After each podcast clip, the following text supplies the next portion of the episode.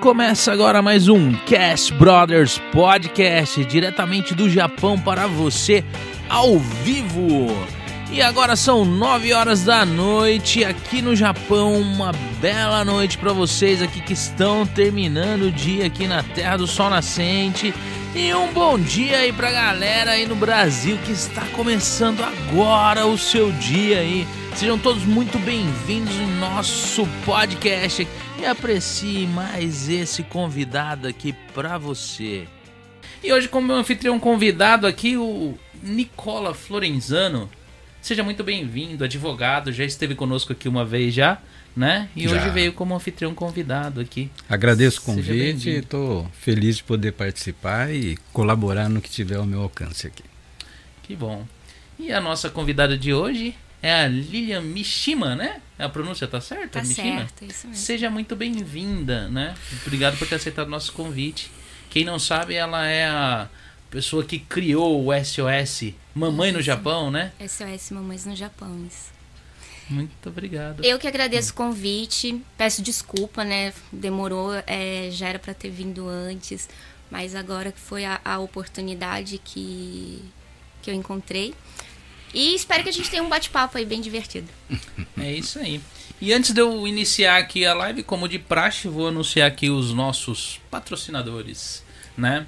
É, a, a- galerinha aí, o pessoal que tá aqui no Japão já há algum tempo e tem vontade de comprar uma casa ainda não é, adquiriu assim, é, não- ainda não, não achou os meios para chegar até quem trabalha com imóveis aqui no Japão que seja de confiança, entre em contato com a Family Center. Eles vão te dar toda a assessoria possível. Né? Eles não trabalham com construção de imóveis, só imóveis já construídos. Né? Mas para você pegar e adquirir o imóvel, você tem de ter visto permanente. E visto permanente é o carro-chefe da Family Center. Se você está precisando tirar o visto permanente, ainda não tem, já tentou algumas vezes, não saiu, você tá com tudo certinho e não sabe o que está acontecendo de errado, entre em contato com eles aí, tem um QR Code aí na tela, né? Quem não tem familiaridade com o QR Code, pode descer aí na, na descrição do vídeo, que tem todos os dados da Family Center. O QR Code vai te direcionar para o website familycenter.jp. Caso você não consiga entrar por aí, na descrição tem o website, lá mostram todos os serviços que eles prestam aqui no Japão. Né, são pessoas de extrema confiança. Você pode estar, se, se vocês têm curiosidade para conhecer um pouquinho mais sobre eles, eles participaram de um podcast aqui.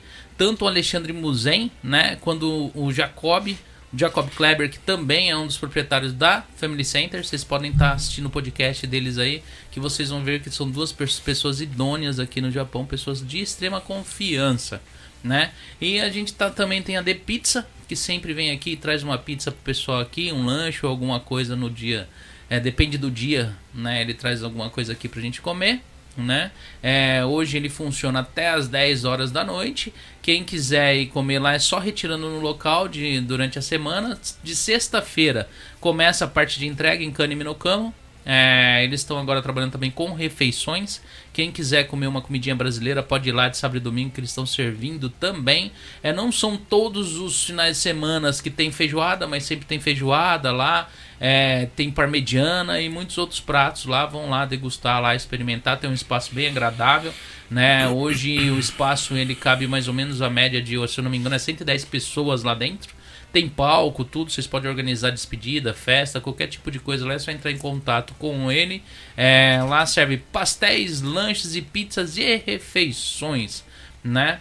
E também tem o Takahashi Group, quem tá querendo vir pro Japão, tem familiares aí no Brasil com descendência ou conhece alguém que tá procurando alguém para estar trazendo aqui pro Japão, entre em contato com ele aí. Eles estão dando um prêmio de 100 a 600 mil ienes, contratação imediata, né? Com apartamento gratuito durante seis meses.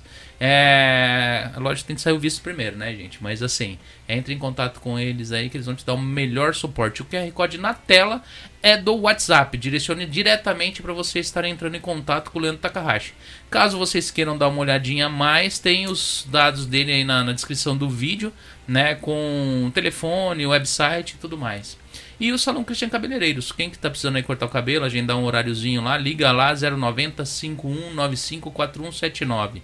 Tem todos, tem alguns trabalhos ali nas redes sociais, dá uma entradinha ali na descrição ali, vocês vão estar tá acompanhando ali os trabalhos ali do Salão Christian Cabeleireiros, ok? E é isso aí, começar aqui, né? É, eu vou começar como sempre pelo início, lá do início mesmo. Você tá aqui há quanto tempo no Japão? Olha, já tem uns 24 anos. 25. 24 anos? É. Nossa, então bastante tempo já. Eu vim pra cá criança. É. Uhum. Ah, os seus pais vieram e você veio com eles? É, na verdade, a minha hum. mãe, né? Hum. É, eu não tenho descendência é. nenhuma. Minha mãe é casada com um japonês. Aí eu vim com ela e acabei ficando. Ah, que legal. É. E aí, no Brasil, você veio. Você tava com quantos anos quando você veio pra cá? Eu tava eu, com 12. 12, 12 então, ah, então a sua única experiência no Brasil é estudar só, não, não teve Exatamente. experiências de trabalho. assim, trabalho né? nenhum, foi só é. estudar. Da onde é do Brasil? De Cruzeiro, São Paulo. Cruzeiro, Isso. interior, mas chegou a retornar lá depois ou não? Não, várias vezes. É, ah. Inclusive na, ainda quando é, é, nessa, é, nessa fase escolar eu, eu cheguei a voltar algumas vezes e depois de adulta também. Sim, tem vontade de morar no Brasil? Ou... Tenho, muita. É. Mas voltar para Cruzeiro mesmo ou você tem alguma cidade que você mira? É, é porque assim, não tem como eu falar e gostaria de morar naquela cidade, porque eu tenho muito pouco tempo de vivência. Eu tenho, hoje eu tenho mais tempo de Japão do que de Brasil, sim, né? Sim. Então, assim, a minha, a minha referência com certeza é a minha cidade natal, uhum. né? A família tá tudo uhum. lá, meu pai também, os tios, primos. Então, acredito que se eu retornasse hoje, seria para Cruzeiro. Ah, sim. sim. Aí você chegou aqui, você estudou em colégio japonês ou brasileiro? Só em colégio japonês. Japonês. Então fala japonês de trás sim, pra frente. É. Ah, é legal. Então, né? E aí você começou a sua experiência de trabalho aqui no Japão em Kaixá ou no caso você partiu para outro tipo de. Porque estudou no Japão, às vezes sim, tem uma facilidade é, para entrar em outro tipo de mercado, é, né? É, então. É, geralmente, assim, eu trabalhei mais com empresas japonesas, né? Hum, não me recordo. Não, cheguei a trabalhar com, com empresas brasileiras. Um, acho que uma empresa brasileira apenas, mas em geral sempre foi com, com, com empresas japonesas, assim, mais hum. na minha área. Hum. Aí eu vou para onde, né? A gente já vai partir para onde o podcast vai hoje. Certo. E o, o, o, SOS Mamãe ele surgiu em que momento e como na sua vida? É, é assim, o, o SOS, ele é uma comunidade voltada para mães, né? E eu, eu lembro de ter criado o SOS quando eu engravidei do meu menino. E eu já participava de uma comunidade bem parecida assim no Brasil. É, é uma comunidade até muito famosa que chama Baby Center. Hum. E, e, era assim, era mais uma comunidade voltada para grávidas, né? Sim. E ali acontecia a mesma coisa que, que, que no SOS, era mais uma troca de informações, né? É, de experiência, dúvida, tudo entre as mães. Só que assim, é, era uma coisa voltada para o Brasil todo, para as mães que estavam no exterior também.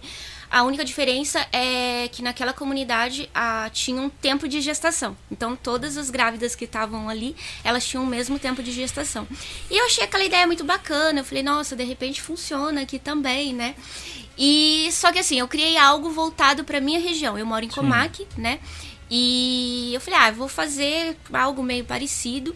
Aí criei o SOS, que, que, se você clicar lá, inclusive o link, ele ainda contém. É Comac, que era uma coisa voltada para as mães de Comac, né? Então, como é, eu estudei aqui, né? E, e já estava aqui bastante tempo também naquela época sempre as pessoas ligavam, né? Então eu já estava acostumada assim as pessoas pedir informação ou eu mesmo compartilhar alguma coisa e tal. Eu falei, nossa, se eu puder é centralizar tudo que as pessoas me perguntam num lugar, eu acho que vai também é, ajudar mais pessoas, né? E isso vai passando também para frente. Então foi com esse intuito que eu criei o grupo de mães.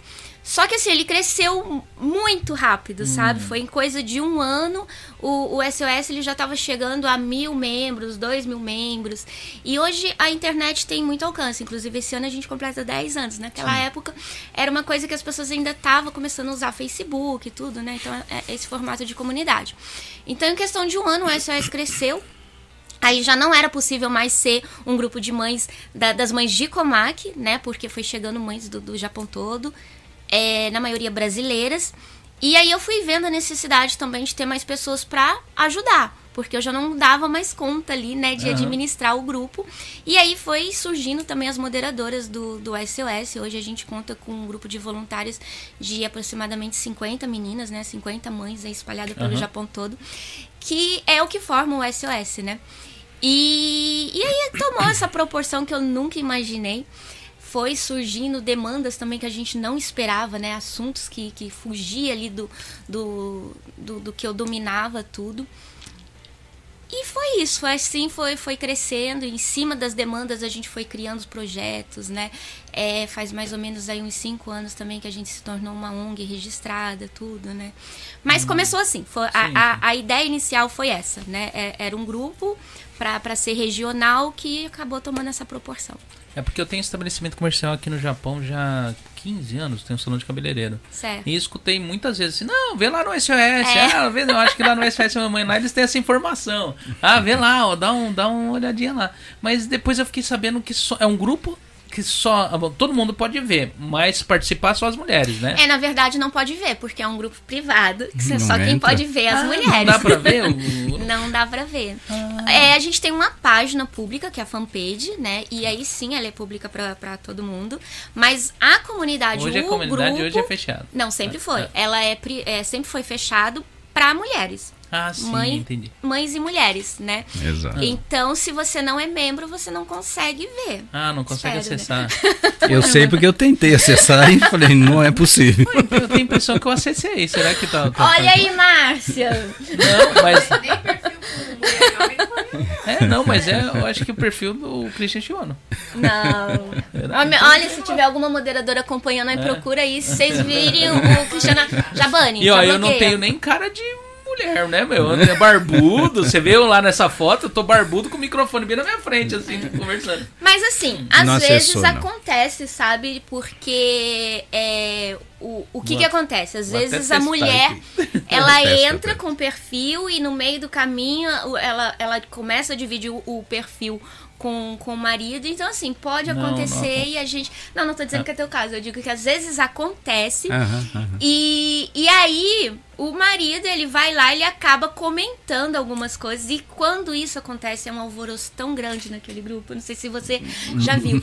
tem homem no grupo, tem homem no grupo. E sai marcando todas as moderadoras. O meu inbox começa a encher de mensagem. Gente, o que que tá acontecendo? Tem homem no grupo.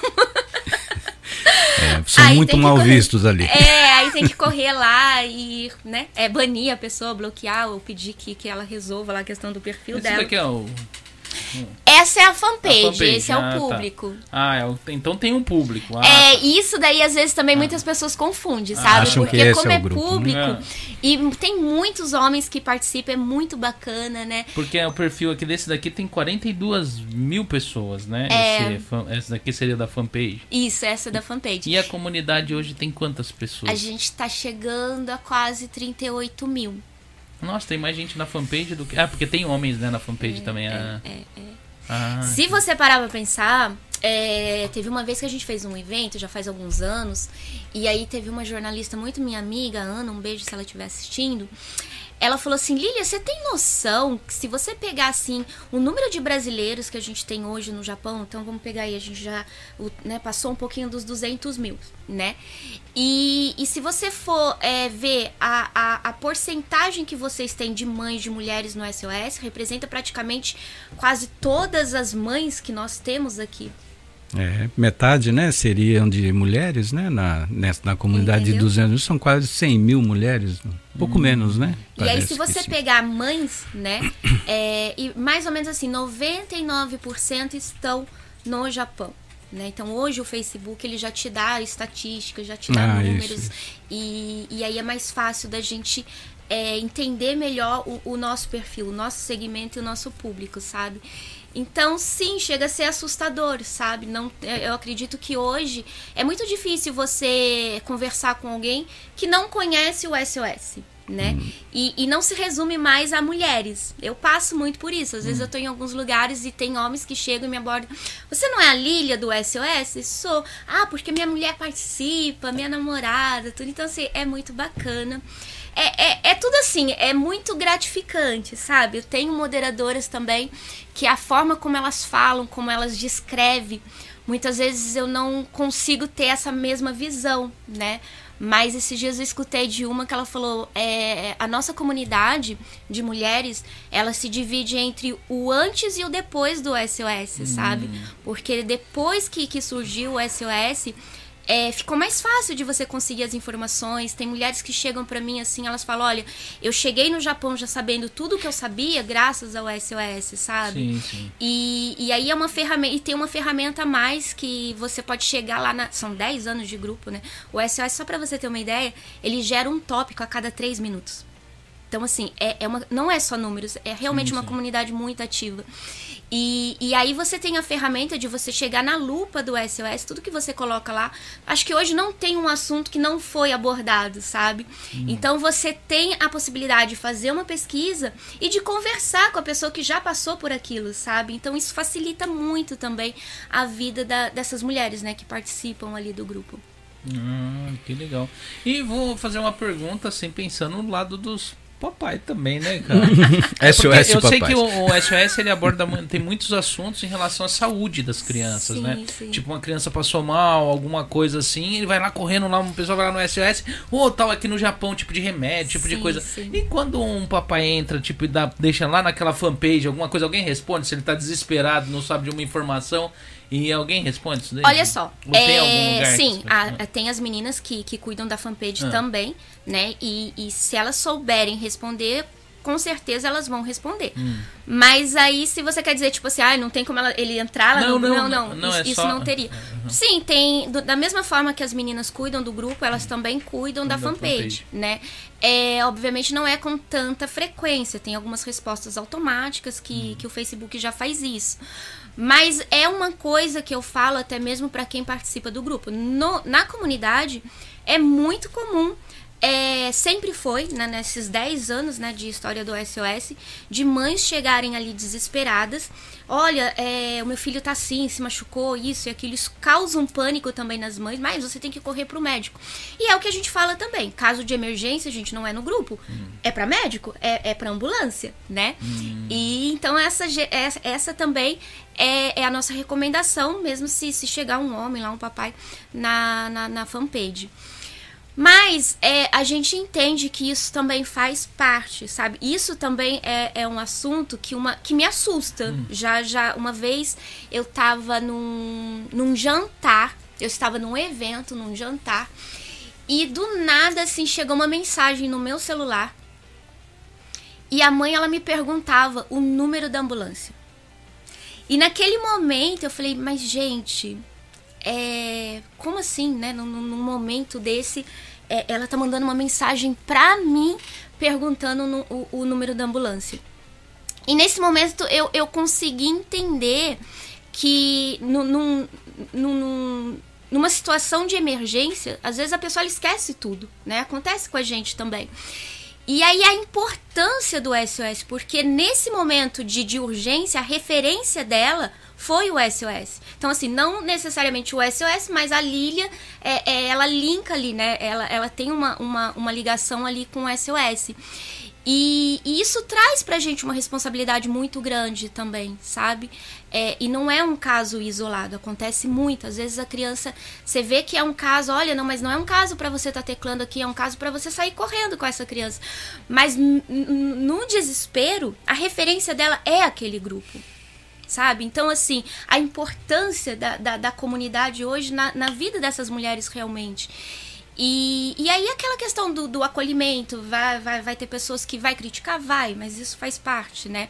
Mas às vezes a, aquilo que ela não conseguia é, é, raciocinar, ligar naquele momento, as pessoas conseguem dar essa direção para ela, sabe? Então isso também é importante. Isso acontece muito, é, é muito rotineiro dentro do SOS.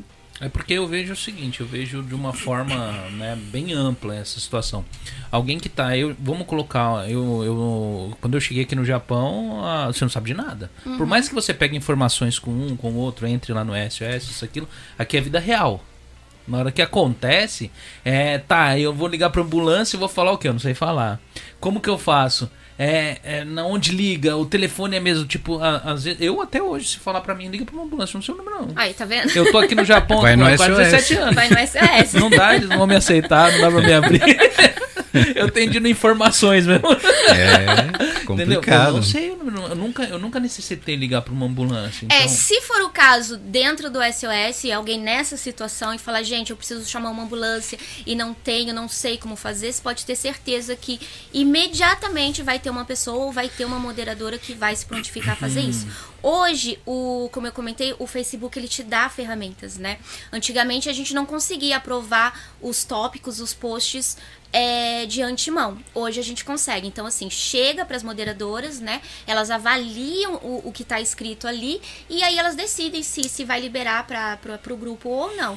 Então, muitos casos hoje, é, se tem como a gente resolver, a gente já nem manda para a timeline do grupo. A gente resolve entre as moderadoras mesmo, né? Então, alguém precisa de ambulância? Com certeza, a moderadora ela não vai liberar para o grupo. Ela mesmo já vai, ela já vai tomar essa atitude e falar, então eu chamo a ambulância ou eu vou ver alguma moderadora que pode te acompanhar, te tra traduzir, enfim. Isso também é, é um trabalho que muitas vezes a gente não leva para a timeline do grupo e algumas pessoas desconhecem. Mas é, fora tudo aquilo que acontece ali dentro do, do grupo virtual, tem o trabalho voluntário dessas moderadoras, dessas mães, né? É, Que estão espalhadas aí pro Japão todo. Porque eu acredito que deve ter situações da qual que você olha, você balança a cabeça e fala, não é possível que essa pessoa não sabe essa informação. Coisas do tipo, coisas bem básicas que a gente pega e tem informação e as pessoas perguntam em locais assim. É, coisas que às vezes assusta a falta de informação real. Olha, Não. hoje em dia eu já não me assusto mais com nada, porque quando chega uma mãe nessa situação de não saber, eu falo, tá, mas ainda você dá um desconto, porque a gente já acompanhou casos de chegar denúncia pra gente de creche brasileira aqui no Japão, que a criança, ela não foi um acidente porque foi negligência, né? Ela foi. é, queimou, teve uma queimadura, né? O corpinho todinho dela, uma criança de dois anos, e a diretora da escola não sabia chamar uma ambulância. É. Aí é complicado. né? Então, assim, é, da diretora ela preparo, ter que esperar alguém chegar que soubesse falar japonês, que soubesse chamar uma ambulância para socorrer essa criança, entendeu? Então, assim, são tantas situações que a gente passa, acompanha, e recebe denúncia, sabe? E, e se esforça o máximo para sempre estar dando suporte e, e tá ajudando, que quando chega uma mãe nessa situação, a gente fala, é natural, é normal, né? Você falou que hoje a SOS Mamães é uma ONG, né? Sim. Como, como ele passou de um- uma comunidade para uma ONG? Como foi essa transformação? E o que, que mudou isso? E o que, que influencia isso na vida de quem está ali dentro dessa ONG e de quem acessa? É, mudou que o meu trabalho aumentou muito. é assim, porque, como eu te falei, a ideia inicial era criar um grupo onde a gente pudesse trocar figurinhas, troca- trocar experiências ali e uma ajudar a outra. No decorrer foi surgindo muita demanda, né?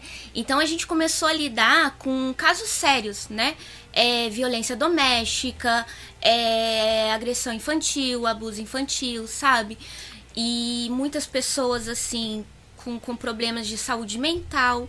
E isso fo, né, tá, fu- fugia do, do, do nosso alcance, do que a gente poderia oferecer. Então a gente foi vendo a necessidade de precisar de suporte. Né, de, de buscar ajuda, de, de, de, de ir fazendo né, a- as parcerias, tudo. E, e foi aí. Então a gente precisava se tornar um- uma instituição, né? É, e foi aqui muitas pessoas assim aconselhando, dando dicas, né? Acho que se vocês é, virarem um- uma ONG, acho que é mais fácil de conseguir suporte, apoio e tudo. É, formalizar algumas ações, né? Que, que a gente estava começando a fazer. Então foi aí, foi, foi né, em cima dessa necessidade que o SOS ele se transformou num- numa ONG. E a gente tem muitos projetos fora do SOS, mas que nasceram é, por essa demanda que vem, né? A gente vendo a necessidade. Então, hoje, a, a ONG SOS é, tem projetos voltados para violência doméstica, tem vo- projetos voltados para a saúde mental, né? Tem inúmeros projetos que, que nós criamos e nós não levamos o, nome do grupo, né? Porque a gente quer deixar o grupo virtual ali, mas acaba nascendo da, dessa, dessa necessidade que a gente vê ali dentro, né? E, e, e é uma coisa que a gente acaba oferecendo para a comunidade toda, não, não se resume ali no grupo. Sim. E no caso de ter formado, ter transformado uma ONG, é, no caso, quem, quem é, foi formalizado isso aqui no Japão sim, ou pelo governo brasileiro? Não, é totalmente com, com o governo japonês, não tem nada com o governo brasileiro. Aí quando vira uma ONG, o Japão entra em que parte nisso daí? Eles, qual, qual é a, a, a parte do governo em relação à ONG? Nenhuma, assim, eles vão fiscalizar, né? É, não, não existem muita gente, assim, eu já vou bem, bem direto, porque é o que mais as pessoas falam e questionam. Ah, porque vocês viraram uma ONG, o, o governo ajuda financeiramente? Não, não tem nada a ver. Não é porque você é, virou um, uma organização sem fins lucrativos que o governo vai te dar dinheiro, uhum. entendeu? É, você pode fazer os seus projetos e cobrar por isso, né? É, talvez vai ter alguns editais, vai ter a, algumas empresas mesmo, né? Eles têm algum subsídio, ou até mesmo o governo tem algum subsídio, mas você precisa participar de, de um edital. É, vai muito também do que eles estão pedindo. E aquela coisa, se você se comprometer a fazer um projeto, se você falar, olha, eu vou comprar uma caneta preta, você não pode comprar uma caneta vermelha. Hum. Entendeu? Tudo o, o que envolve aquela verba tem que morrer naquele projeto. Não, não, so, não sobra o lucro. Tem, sim, tem que ficar tudo ali. Mas eu, eu tô esclarecendo isso porque muita gente questiona, sabe? É, ah, então você vive do dinheiro da ONG. Não, gente, eu bato cartão igual todo mundo. Eu vivo do meu trabalho. A ONG é um trabalho social. Não, eu... e, e a gente, assim, é, praticamente a gente não faz trabalhos com voltado com o governo. Não tem nenhum critério, né? É, é porque a gente consegue. É, é, assim, é uma coisa muito minha como é que eu posso te explicar? Fazer os próprios recursos. É, esse sempre foi um ideal meu, né? Então é por isso que a gente vai criando projetos, a gente vai criando alguns trabalhos que possa gerar os nossos recursos. E sem falar que a gente assim, a gente tem um trabalho voluntário muito grande, né? Então geralmente a gente consegue é, cobrir basicamente tudo que, que a gente se propõe a fazer. Hum. Não, a minha pergunta é porque assim, tipo, eu hoje eu tenho esse canal. Sim. É, não é um canal que eu faço ele o dia inteiro. Eles são duas vezes por semana. É um programa, às vezes, quando se excede, chega três horas, três horas e pouco, mas o projeto é para ver se chega duas horas, uma hora e pouco, duas horas. Às vezes acaba excedendo. E me leva a semana inteira. Sim. Tá entendendo? Então, você mexer com uma página, eu tenho a página do nosso canal Tá lá abandonada. Eu, eu só posto as que nem tá caindo lá essa, essa live agora. Ela tá sendo exibida na, no, no Facebook, no YouTube. E também em outro canal que falam que eu não posso falar por causa do YouTube. Então, assim, senão eles acham ruim o YouTube. Sim. Mas é, o pessoal chama de roxinho. Quem conhece sabe que é um canal de lives também. Certo. Então, assim, é, me leva um tempo enorme, entendeu? Então eu fico imaginando, você mexer com uma página que nem você falou que é bem ativa, tá entendendo? Mesmo tendo moderadores, tem coisas que tem de passar pelo seu aval. Ah, sim, com né? certeza. Então, assim, toma tempo. Então eu falo, eu não acharia, eu não acharia nada de estranho, tipo, da pessoa ela ter, ela, ela conseguir escalar isso porque é um trabalho. Sim, não, mas claro. eu também não acho estranho, é. mas é, funciona dessa hum. forma, sabe? Não é porque você é, virou uma organização que o governo vai te pagar por isso. Isso não existe, embora tem muitas pessoas que achem isso. Ao né? contrário, aumenta a fiscalização, Exatamente. aumenta, né? Eles é, vão ficar muito mais atentos a tudo que vai ser sim, feito. Sim. É muito mais fácil assim, você tem muito mais liberdade se você criar uma empresa do que uma NPO. Hum. Mas essa, perdão, é essa as moderadoras, né? Que fazem esse, essa, esse trabalho de mediação e de atendimento isso está regionalizado? É... Assim, cada local, cada província, cada estado Sim, tem um grupo nós temos já. As, a gente tem moderador em toda a província do Japão. A gente já conseguiu chegar em Hokkaido, em Okinawa. Sim. É, e isso é, é o diferencial. Porque assim, a, a, o pedido de socorro ele pode vir de qualquer uhum. lugar do Japão. Aí fica difícil, né? Um atendimento centralizado. É, né? e, e, já aconteceu casos da gente conseguir socorrer uma vítima de violência doméstica em uma hora. Mas quando eu falo em uma hora, é no processo de que no que ela pede socorro, tá? A gente fazer o acolhimento, fazer a orientação, dar o acolhimento, entrar em contato com ambulância, com polícia e encaminhá-la para um abrigo.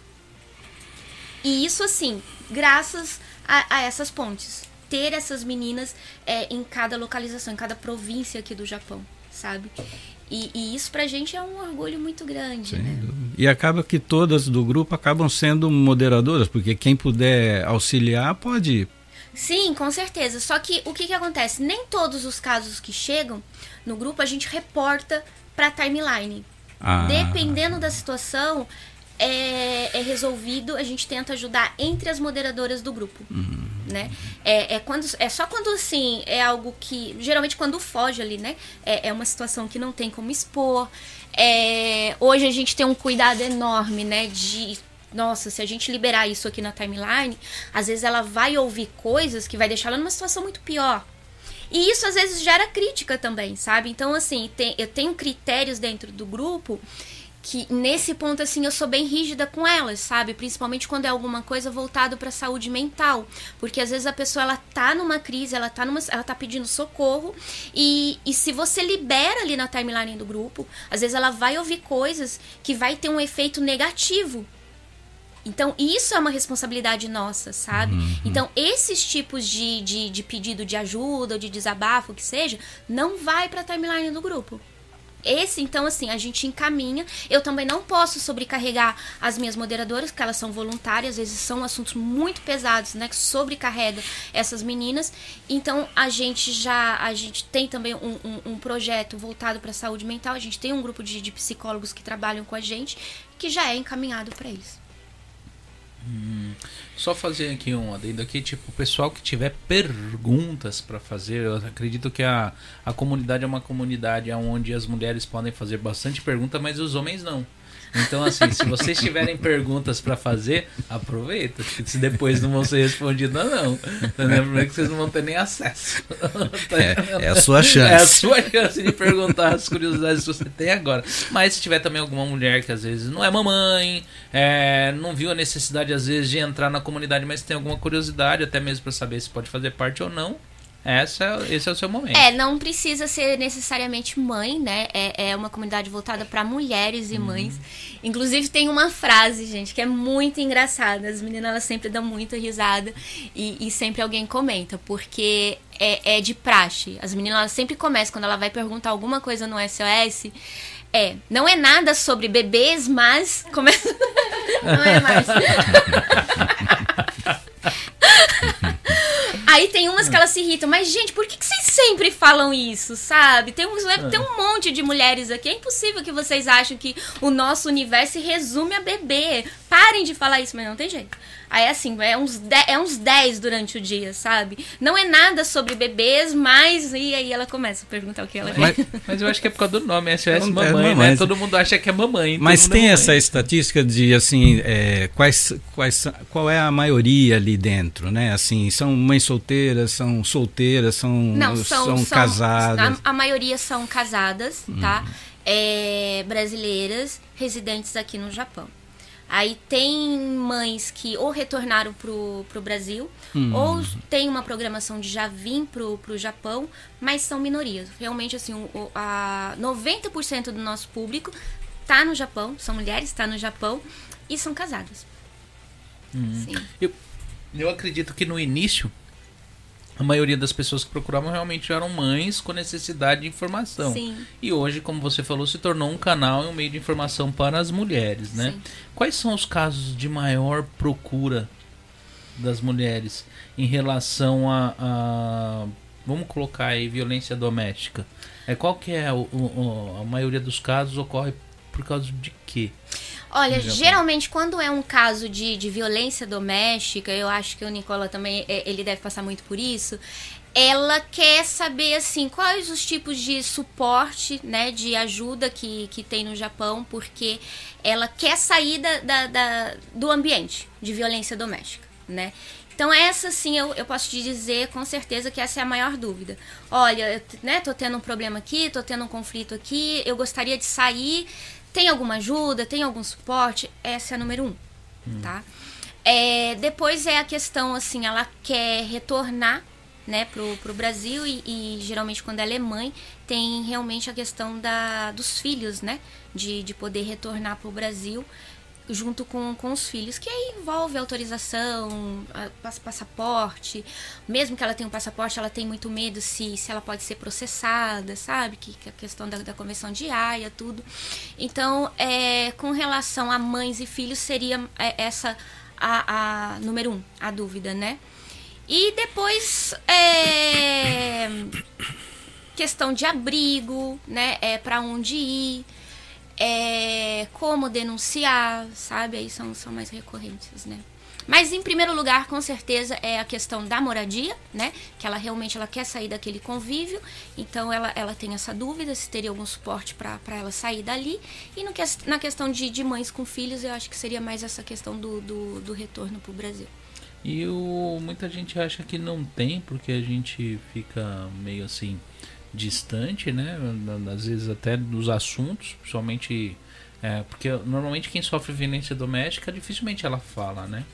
Ela, ela, é... ela primeiro tem a, a, rola duas, eu, eu acredito, posso até estar enganado, mas eu acredito que há dois, dois, duas coisas fortes aí. Uma é a vergonha dela pegar e se expor, Sim. que ela pega e sofre esse tipo de violência em casa, né? E a outra é o medo, né? Do que pode acontecer dependendo do tipo de pessoa porque eu já já existe todo tipo de violência, né? Existe Sim. aquela violência que aconteceu por causa de alguma meleca que aconteceu e eu já vi briga dos dois. Você vê assim que parece briga de gato. Você vai ver os dois ficam em estado e existe o caso da agressão que não é só física, existe agressão verbal que ela também é um tipo de agressão e vem muito com. Eu acho que o Japão traz muito isso porque eu não sei se é, em outros povos tem, mas assim, a mistura do, do povo japonês com o do brasileiro é aquela frieza do japonês, mas aquele jeito estúpido do brasileiro falar virou um negócio bem, né, bem agressivo. E eu vejo muita gente aqui que se divorciou, se separou por causa desse tipo de violência, né? E a agressão realmente física, uhum. né? Que eu acho que é a pior de todas essas situações, onde deixa sequelas em todos os lugares, mas assim, eu vejo muita gente que não vai atrás por às vezes eu, eu, eu, eu gostaria de entender é, quais são os relatos, elas não vão atrás por quê? Elas não vão atrás porque. É... é. Olha só, na verdade é assim: todo tipo de violência, né? Todo tipo de violência doméstica, a, a, a física, a psicológica, né? A verbal, todas elas deixam sequelas, hum. né? É, não existe uma pior sim, do que a sim. outra. Todas são muito ruins. Todas são de, de, deixam sequelas, né? Na mulher. E, na verdade, quando você fala, elas não vão atrás porque tudo é um processo, né? Quando a mulher ela pede ajuda é porque ela já conseguiu identificar o que está acontecendo com ela, hum. né? É, muitas vezes ou ela chegou no limite ou ela realmente é, é, ela tem consciência, né? Que ela precisa pedir ajuda, ela, ela precisa sair da, daquele ciclo de violência doméstica. Mas nem sempre a mulher ela consegue identificar, né? Então, é, e muito pela situação onde ela se encontra é, muitos casos, em, em geral, a, as que mais recorrem a, a gente, ela geralmente ela tá sozinha aqui no Japão, ela não tem uma rede de apoio, ela não tem família, né? Então, a, a, o primeiro obstáculo dela, a coisa mais difícil para ela é aceitar o que está acontecendo com, com, ela. Porque não envolve apenas você falar assim, ah, eu estou sendo vítima de violência doméstica. É muito mais complexo do que isso. Eu, eu fui para um lugar, né? Eu, eu vim para um país, eu deixei a minha família, eu criei sonhos, eu estou perdendo tudo isso. Primeiro você precisa lidar com esse sentimento. Sabe? E tudo que eu acreditei, e tudo que eu deixei lá para construir o que eu vim buscar aqui. Como assim tudo isso é mentira? Como assim isso não existe, sabe? Uhum. E aí talvez vem junto a questão de você querer manter, né? É, talvez de você achar que, que é uma vergonha dizer que está passando por isso, então você precisa manter a, aquela aparência. É, você não quer preocupar a família no Brasil, você está entendendo? Então, assim, envolve vários fatores, né? É, é, é muito mais complexo. Então, olha, eu, é, você está passando por uma situação, mas por que, que você não quer pedir ajuda? É muito mais complexo do que isso. Você tem que são vários processos hum. e, e a gente precisa entender. É muito importante entender para você poder ajudar, acolher e até mesmo identificar. Isso é a parte mais importante. E nem sempre a mulher ela consegue identificar que ela está sendo vítima de uma violência doméstica. Muitas vezes a psicológica, né? A, a questão verbal a, a, a questão financeira, você tá entendendo? Então, assim, você buscar conhecimento dessa questão é muito importante para isso. Já aconteceu casos, assim, da, de eu estar, tá, assim, no, no, no, como a gente está fazendo aqui, né, num, bate-papo, numa live falando sobre esse assunto, e quando terminou, a pessoa, ela me ligou, ela falou, olha, eu descobri que eu sou vítima de violência doméstica. Porque até então ela não tinha conhecimento que aquilo que estava acontecendo com ela também se tratava de um caso de violência doméstica, sabe? Então, assim, aí tá, depois que você identifica tudo isso, que você consegue organizar os seus sentimentos, né? Pedir ajuda aonde, pedir ajuda para quem pedir ajuda, né? É, isso também é uma dúvida para muitas mulheres. Aí vem a questão do, do, do idioma, que é o, o que difere. Né, os problemas de violências domésticas que a gente, que a mulher ela passa aqui no Japão, não é diferente do que a mulher passa no Brasil. Mas a gente tem uns, a gente tem outros agravantes, que é a questão do visto, né? Visto. É, muita mulher ela depende do visto, ela não é descendente. É, a questão do idioma. Então, isso são obstáculos diferentes do que a mulher enfrentaria no Brasil, você tá entendendo? E, e às vezes ela não tem mesmo essa rede de apoio, ela não sabe como fazer. Então ela precisa ir juntando as peças, né? E, e depois ela precisa ter coragem de, de denunciar, de, de buscar ajuda, porque geralmente isso inclui, assim, perdas, né? Você aceitar que você vai, vai, vai perder algumas coisas. É, às vezes ela precisa sair daquele ambiente que ela está vivendo e procurar um abrigo, Hum. Então isso também é muito difícil para ela. Como que eu vou sair daqui? Como que eu vou tirar o meu filho, o, o espaço dele, o quarto dele, levar para um lugar totalmente desconhecido, sabe? É uma coisa que geralmente o homem ele não tem essa preocupação, né? Mas a mulher sim. Bem, eu, eu, eu, é que aqui no Japão a gente encontra todos os tipos de casos, tanto os homens quanto mulheres, que às vezes abandonam, os filhos ficam no, no meio. Né? Eu conheço muitos casos de pais solteiros aqui que a mãe foi embora e deixou os filhos, principalmente quando é com japonês né? Mas também tem brasileiro, tem muitos pais hoje que criam filhos sozinhos aqui e não foi porque tipo teve uma briga, simplesmente a pessoa foi embora deixou, não voltou para casa e ficou e aqui no Japão é mais difícil encontrar as pessoas, né? Mas no caso que eu disse para você, porque o que eu, na onde eu queria, a, a, o tipo de violência que eu falei é principalmente o físico, né? Porque aqui no Japão assim é, eu já ouvi muitos casos, tem muitos casos. O Nicola né, deve receber muita, muita o pessoal pedindo esse tipo de informação porque físico eu acho que é muito. Tá entendendo? Porque é, é um povo. Aqui vem. O japonês também ele agride muitas mulheres aqui no Japão. Então acho que não sei se os descendentes ou japonês leva isso de cultura, porque não, como eu fui criado com meu avô era o único japonês na nossa família, a gente, meu avô não trouxe a cultura dele para nossa casa, entendeu? Porque todo mundo era brasileiro, minha avó e tudo, ele não conseguiu trazer muito. Então eu não sei se é assim em vários lares. Mas é, é, que é um povo mais seco, eles são. É, se você quer saber, assim, se no, no, caso de violência doméstica, se tem muitos casos de, de agressão física, não, não é a maioria. Não, não é a maioria? É, geralmente a, é muito mais casos de violência psicológica e verbal. Ah, entendi. Ah, né? Coisa tipo de ameaça, Sim. essas coisas. Que terrível. E até Sim. aparece muito assim a informação de é, mães que sofrem a violência e hoje elas têm facilidade de saber que é só pedir um abrigo, a pessoa consegue um espaço para morar com os filhos, um trabalho, sem que o marido saiba aonde ela está, sem ter contato com os filhos. Às vezes acontece até crueldades nesse sentido, né? O pai fica um ano, dois anos sem saber onde está, sem ver os filhos, e se a mãe quiser e fizer dessa forma, né? Ela consegue, consegue essa, esse, Sim. Esse respaldo acho, né, do Estado aqui. Eu só não acho justo quando a criança não. Que nem a criança ela é amada tanto por um quanto por, pelo outro. É, a criança está no meio do alvo e acaba ela, a criança sai perdendo né, numa situação dessa. É quando não se deixa a criança, ela é, fica. Num, num caso de, de, de, violência doméstica, de um ambiente de agressão, hum. o, o mais prejudicado realmente é, são os filhos, uhum. né? É, que aqui no Japão também entra dentro do, de, de, de, de casos de violência doméstica. E, e, nesses casos, assim, a gente sempre tenta, né, conversar, porque a omissão também é uma forma de violência. Uhum. Né? Então, quando você falar, ah, é... vamos falar, ah, mas se você for por um abrigo, a, a criança vai ficar sem o contato do pai, né? É... E aí, quando a gente entende exatamente assim qual que é a intenção do, do Estado, entendeu? A criança, inclusive, ela pode ser levada também para o conselho tutelar. Né? Uhum. Se, se, se a mãe não faz a denúncia, se o pai ele não para, se não há uma mudança, o conselho tutelar ele entra, porque ele tira a criança daquele, da, da, daquele ambiente de violência, porque cabe aos pais zelar pela segurança e bem-estar daquela criança, né? Mas, é, sim, o, o Estado ele prevê que a mãe ela pode se, se abrigar com, com os filhos, né? Se ele entende que, que o agressor é, é, é o pai ou o namorado, marido, que seja, né? uhum. né?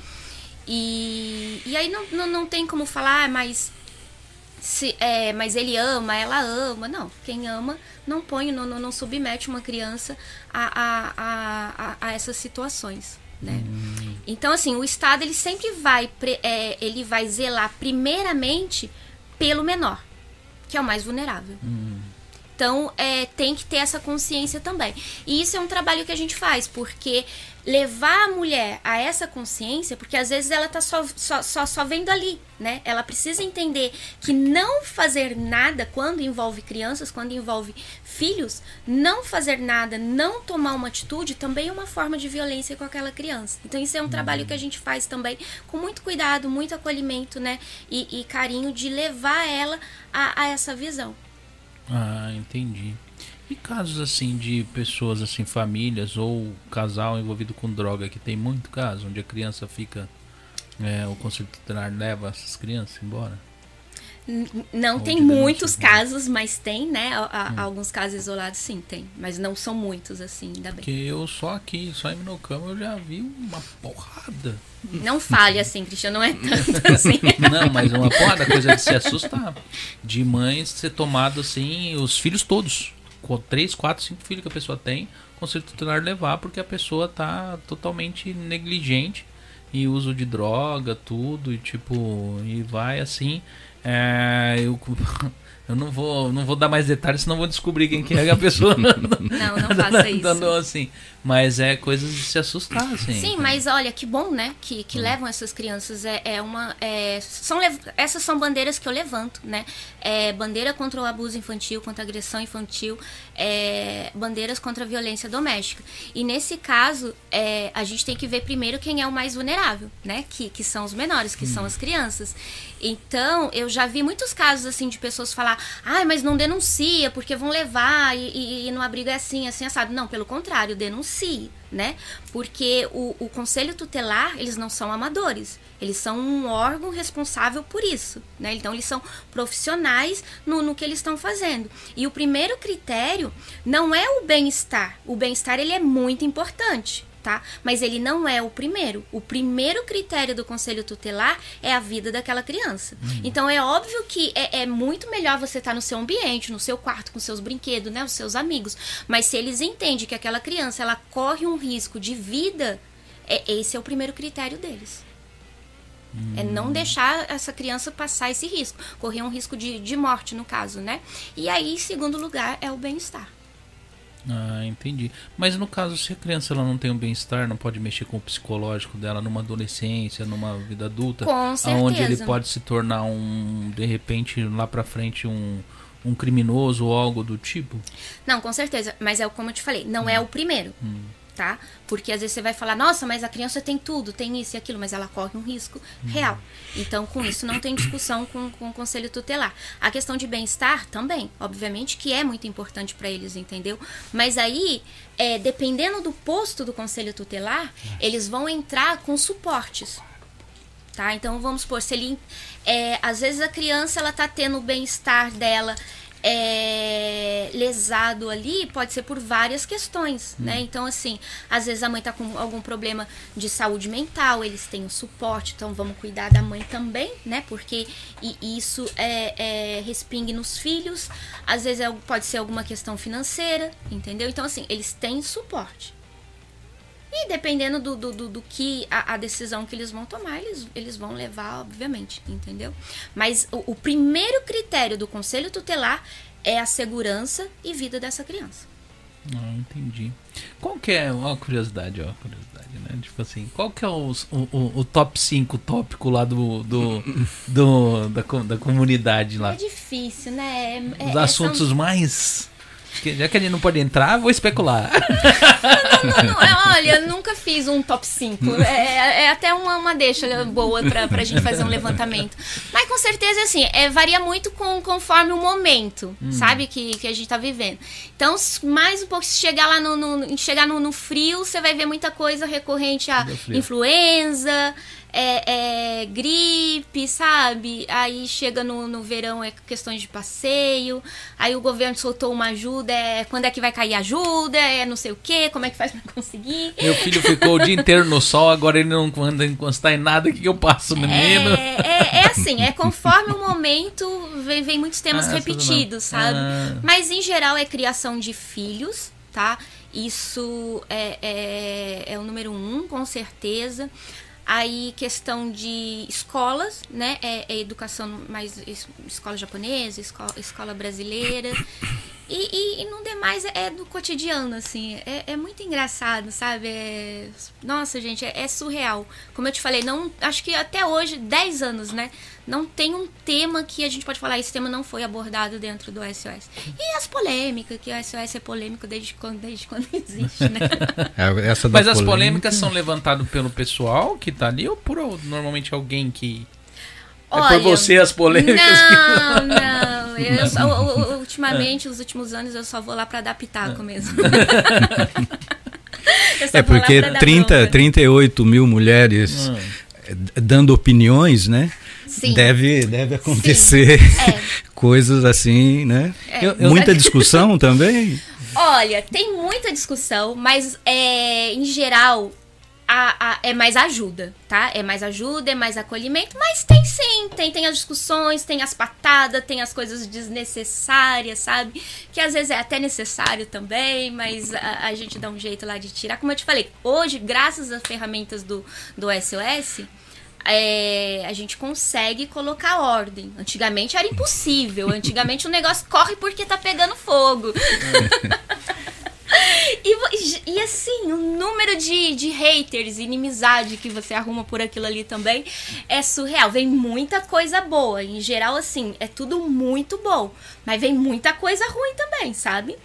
E, e geralmente vem pra mim, né? Porque as pessoas não querem. Não, não interessa se foi a Márcia que foi lá e escreveu. Sabe? A Márcia foi lá, escreveu uma coisa que não devia, ofendeu alguém, foi dentro do SOS. A culpa é da Lilian. Ah, tem, tem um responsável. Né? Tem um responsável. Uma vez aconteceu um caso, gente, que eu trago ele até hoje, sabe? E era uma época que não tinha como a gente fazer nada, o negócio pegava fogo mesmo. É, mães, né? E se tem uma coisa que é muito importante para uma mãe é a festa de um ano do filho. Então isso também é, é, um tema que se você falar mal de alguma coisa, você vai arrumar um problema lá. Hum. E a mãe chegou lá e, e, foi fazer o desabafo dela, né? Porque ela idealizou aquele momento, né? E, e eu não sei, Márcia, tá quanto tempo lá no SOS? Não sei, você vai lembrar desse caso.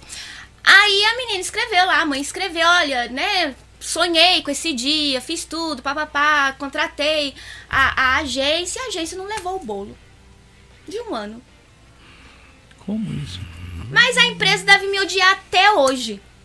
Porque a culpada fui eu, né? De não ter levado o bolo da festa da criança. Olha só. então, assim, sabe? São coisas que é, tem isso. Tudo que acontece lá dentro, querendo ou não, eles vão direcionar para você. E da mesma forma, assim, que tudo que acontece de bom também eles direcionam para você. E hoje, depois de 10 anos, já aprendi a lidar com isso, sabe? Então tá, tá tudo certo. Porque os haters nada mais são do que os antigos fãs, né? É, é, é isso mesmo. Você tenta, mas assim, sonha em discordar com alguém. Mas é, é, o teu hater pro resto da vida, sabe? A pessoa tá ali, é, é, é, te estende um tapete vermelho, é só amores, é tudo decoração. Até você discordar dela. A partir do momento que você discordou, ah, aí se você banir do SOS, você vai ser premiado com textão na internet. Ah, é? Mas o que, que te faz banir alguém da comunidade? Quais são os, os, os requisitos de banimento? Porque tem várias é, regras, né? Tem muitas, é o grupo chato, né? Ah. Tem, tem isso também, aquele grupo chato. A gente tem muitas regras e as regras não é porque a gente gosta de ser chato, ah. tá? É, se é bem que às vezes povo, a gente gosta. É, é que o povo é abusado. Não é, as regras elas vão surgindo conforme a necessidade, é. né? Então tem, por mais que a gente explique, tem pessoas que às vezes não entendem. Inclusive esses dias foi uma no, no, no meu privado, muito brava, porque ela gente tem uma regra, porque hoje você consegue fazer, criar posts anonimamente, né? É, e a gente tem uma regra que você não pode pedir com que a pessoa que criou o post anônimo entre em contato com você no privado. Ah, mas como assim? Né? Parece estranho. Embora a gente já tenha explicado várias vezes, tem explicação lá no grupo. A pessoa ela pede o um anonimato, né? E tem algumas pessoas que ao invés de dar ajuda ali na timeline, né, responder exatamente o que a pessoa está perguntando, ela pede o contato privado. A pessoa entra, aí ela sai do anonimato. Uhum. Né? Porque aí a, a, não, assim, não tem como garantir o que a pessoa vai fazer com aquela informação. Sim, e sim. às vezes as pessoas escrevem coisas ali muito pessoal, né? Que ela não quer realmente é, que seja passado pela pra, pra frente, que as pessoas saibam de que, que, que, que é sobre ela. Só que aí a pessoa ela pede o, o, privado, a pessoa entra em contato na boa fé e a pessoa divulga, printa, espalha, Nossa. entendeu? Então, por isso a gente não permite. E obviamente fica a critério da pessoa.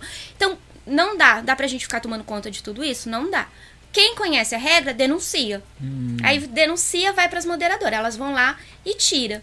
Aí quando a pessoa insiste, é banido, né? Ah, tá. É. Aí. É, então, aí voltando, esses dias, fei, nesse, nesse caso mesmo, a pessoa ela chegou, ela, ela veio reclamar pra mim: olha, eu já passei por uma situação dessa, né? É, eu queria muito ajudar Acho que a pessoa ela não estava bem, acho que ela estava meio depressiva. Eu queria ajudar, mas você eu pedi para ela entrar em contato comigo e vocês baniram meu comentário. Né? Do, da mesma forma que eu já fui ajudada uma vez, eu gostaria de ajudar essa pessoa.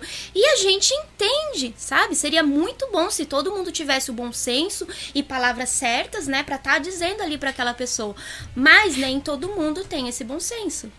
Então já aconteceu da pessoa ela tá numa, numa crise né, depressiva, de ansiedade, a pessoa pede o, o, o, contato no privado e a pessoa começa a falar de igreja, começa a falar as coisas erradas e deixa uma, a pessoa numa situação muito pior, capaz dela subir na pia e pular, entendeu? Uhum. Então, é, é para não acontecer esse tipo de coisas que a gente vai criando essas regras. Então, não pode mais. Uma regra recente que, que não foi muito bem aceita, mas é necessário, é a pessoa ela pede um shampoo para cabelo crespo. Aí a pessoa começa lá, eu vendo não sei o que, eu vendo ah, não sei o que ah, mais, sim, procura fulano, mas não responde o que a pessoa está perguntando. Ela vai se promover, ela vai fazer a propaganda dela, todo mundo chega lá para dar, para indicar alguém, mas não responde o que a pessoa está perguntando. E isso, se a pessoa insistir, ela é banida. Ela já ah. a gente nem bane, agora tem um castigo no, no, no Facebook, é. né? Você coloca lá 24 horas sem poder comentar, um mês. vai, vai depender da, da do, do, do, tipo do, estado de... de... espírito da moderadora que vai estar tá avaliando aquilo ali. Depende do crime da pessoa também. E do crime da pessoa, exatamente. E, e, Perdão, pode falar. Desculpa. E, e quem faz as regras são é o grupo moderador. É, e muitas vezes a gente começa a rever, né? Porque o, o, Facebook ele vai evoluindo, ele vai te dando ferramentas que às vezes a gente já não precisa mais daquela regra, né? É, vai tudo conforme o, o, o momento ali também. E o grupo moderador é formado por um representante de cada de cada região. De cada região. É. Então, assim, é, é, é, bem organizado. Bem organizado é bem mesmo. organizado. Bacana. É porque, assim, a gente tem as moderadoras dos regionais, que cuidam dos regionais, porque tem, tem os grupos né, de, de cada província, e a gente tem as moderadoras do SOS. Uhum. Né? E, e um grupo geral.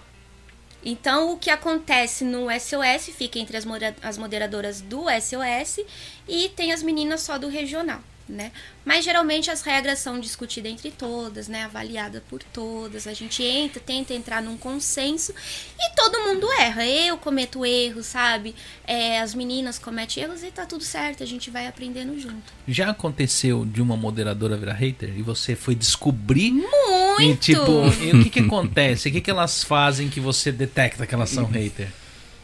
Você fala, elas começam a criar regras, coisas ou começa a bagunçar a comunidade? Não, dentro do grupo não. Ah. Porque é, não, não tem espaço para isso, não tem ah, tá. chance. Tá. Ninguém vai conseguir virar um hater ali sendo moderadora do, do SOS. Mas quando sai, sim. De verdade, eu, assim, são 10 anos, 10 anos. O, o, giro de moderadoras do SOS, ele é muito grande. Eu tenho moderadoras que eu posso dizer que elas estão ali 10 anos, hum. né? Mas vai muito conforme a rotina da, da, da daquela mãe também. Sim, porque sim. hoje talvez ela tá grávida, ela tá em casa, ela tá numa licença maternidade, ela pode ajudar.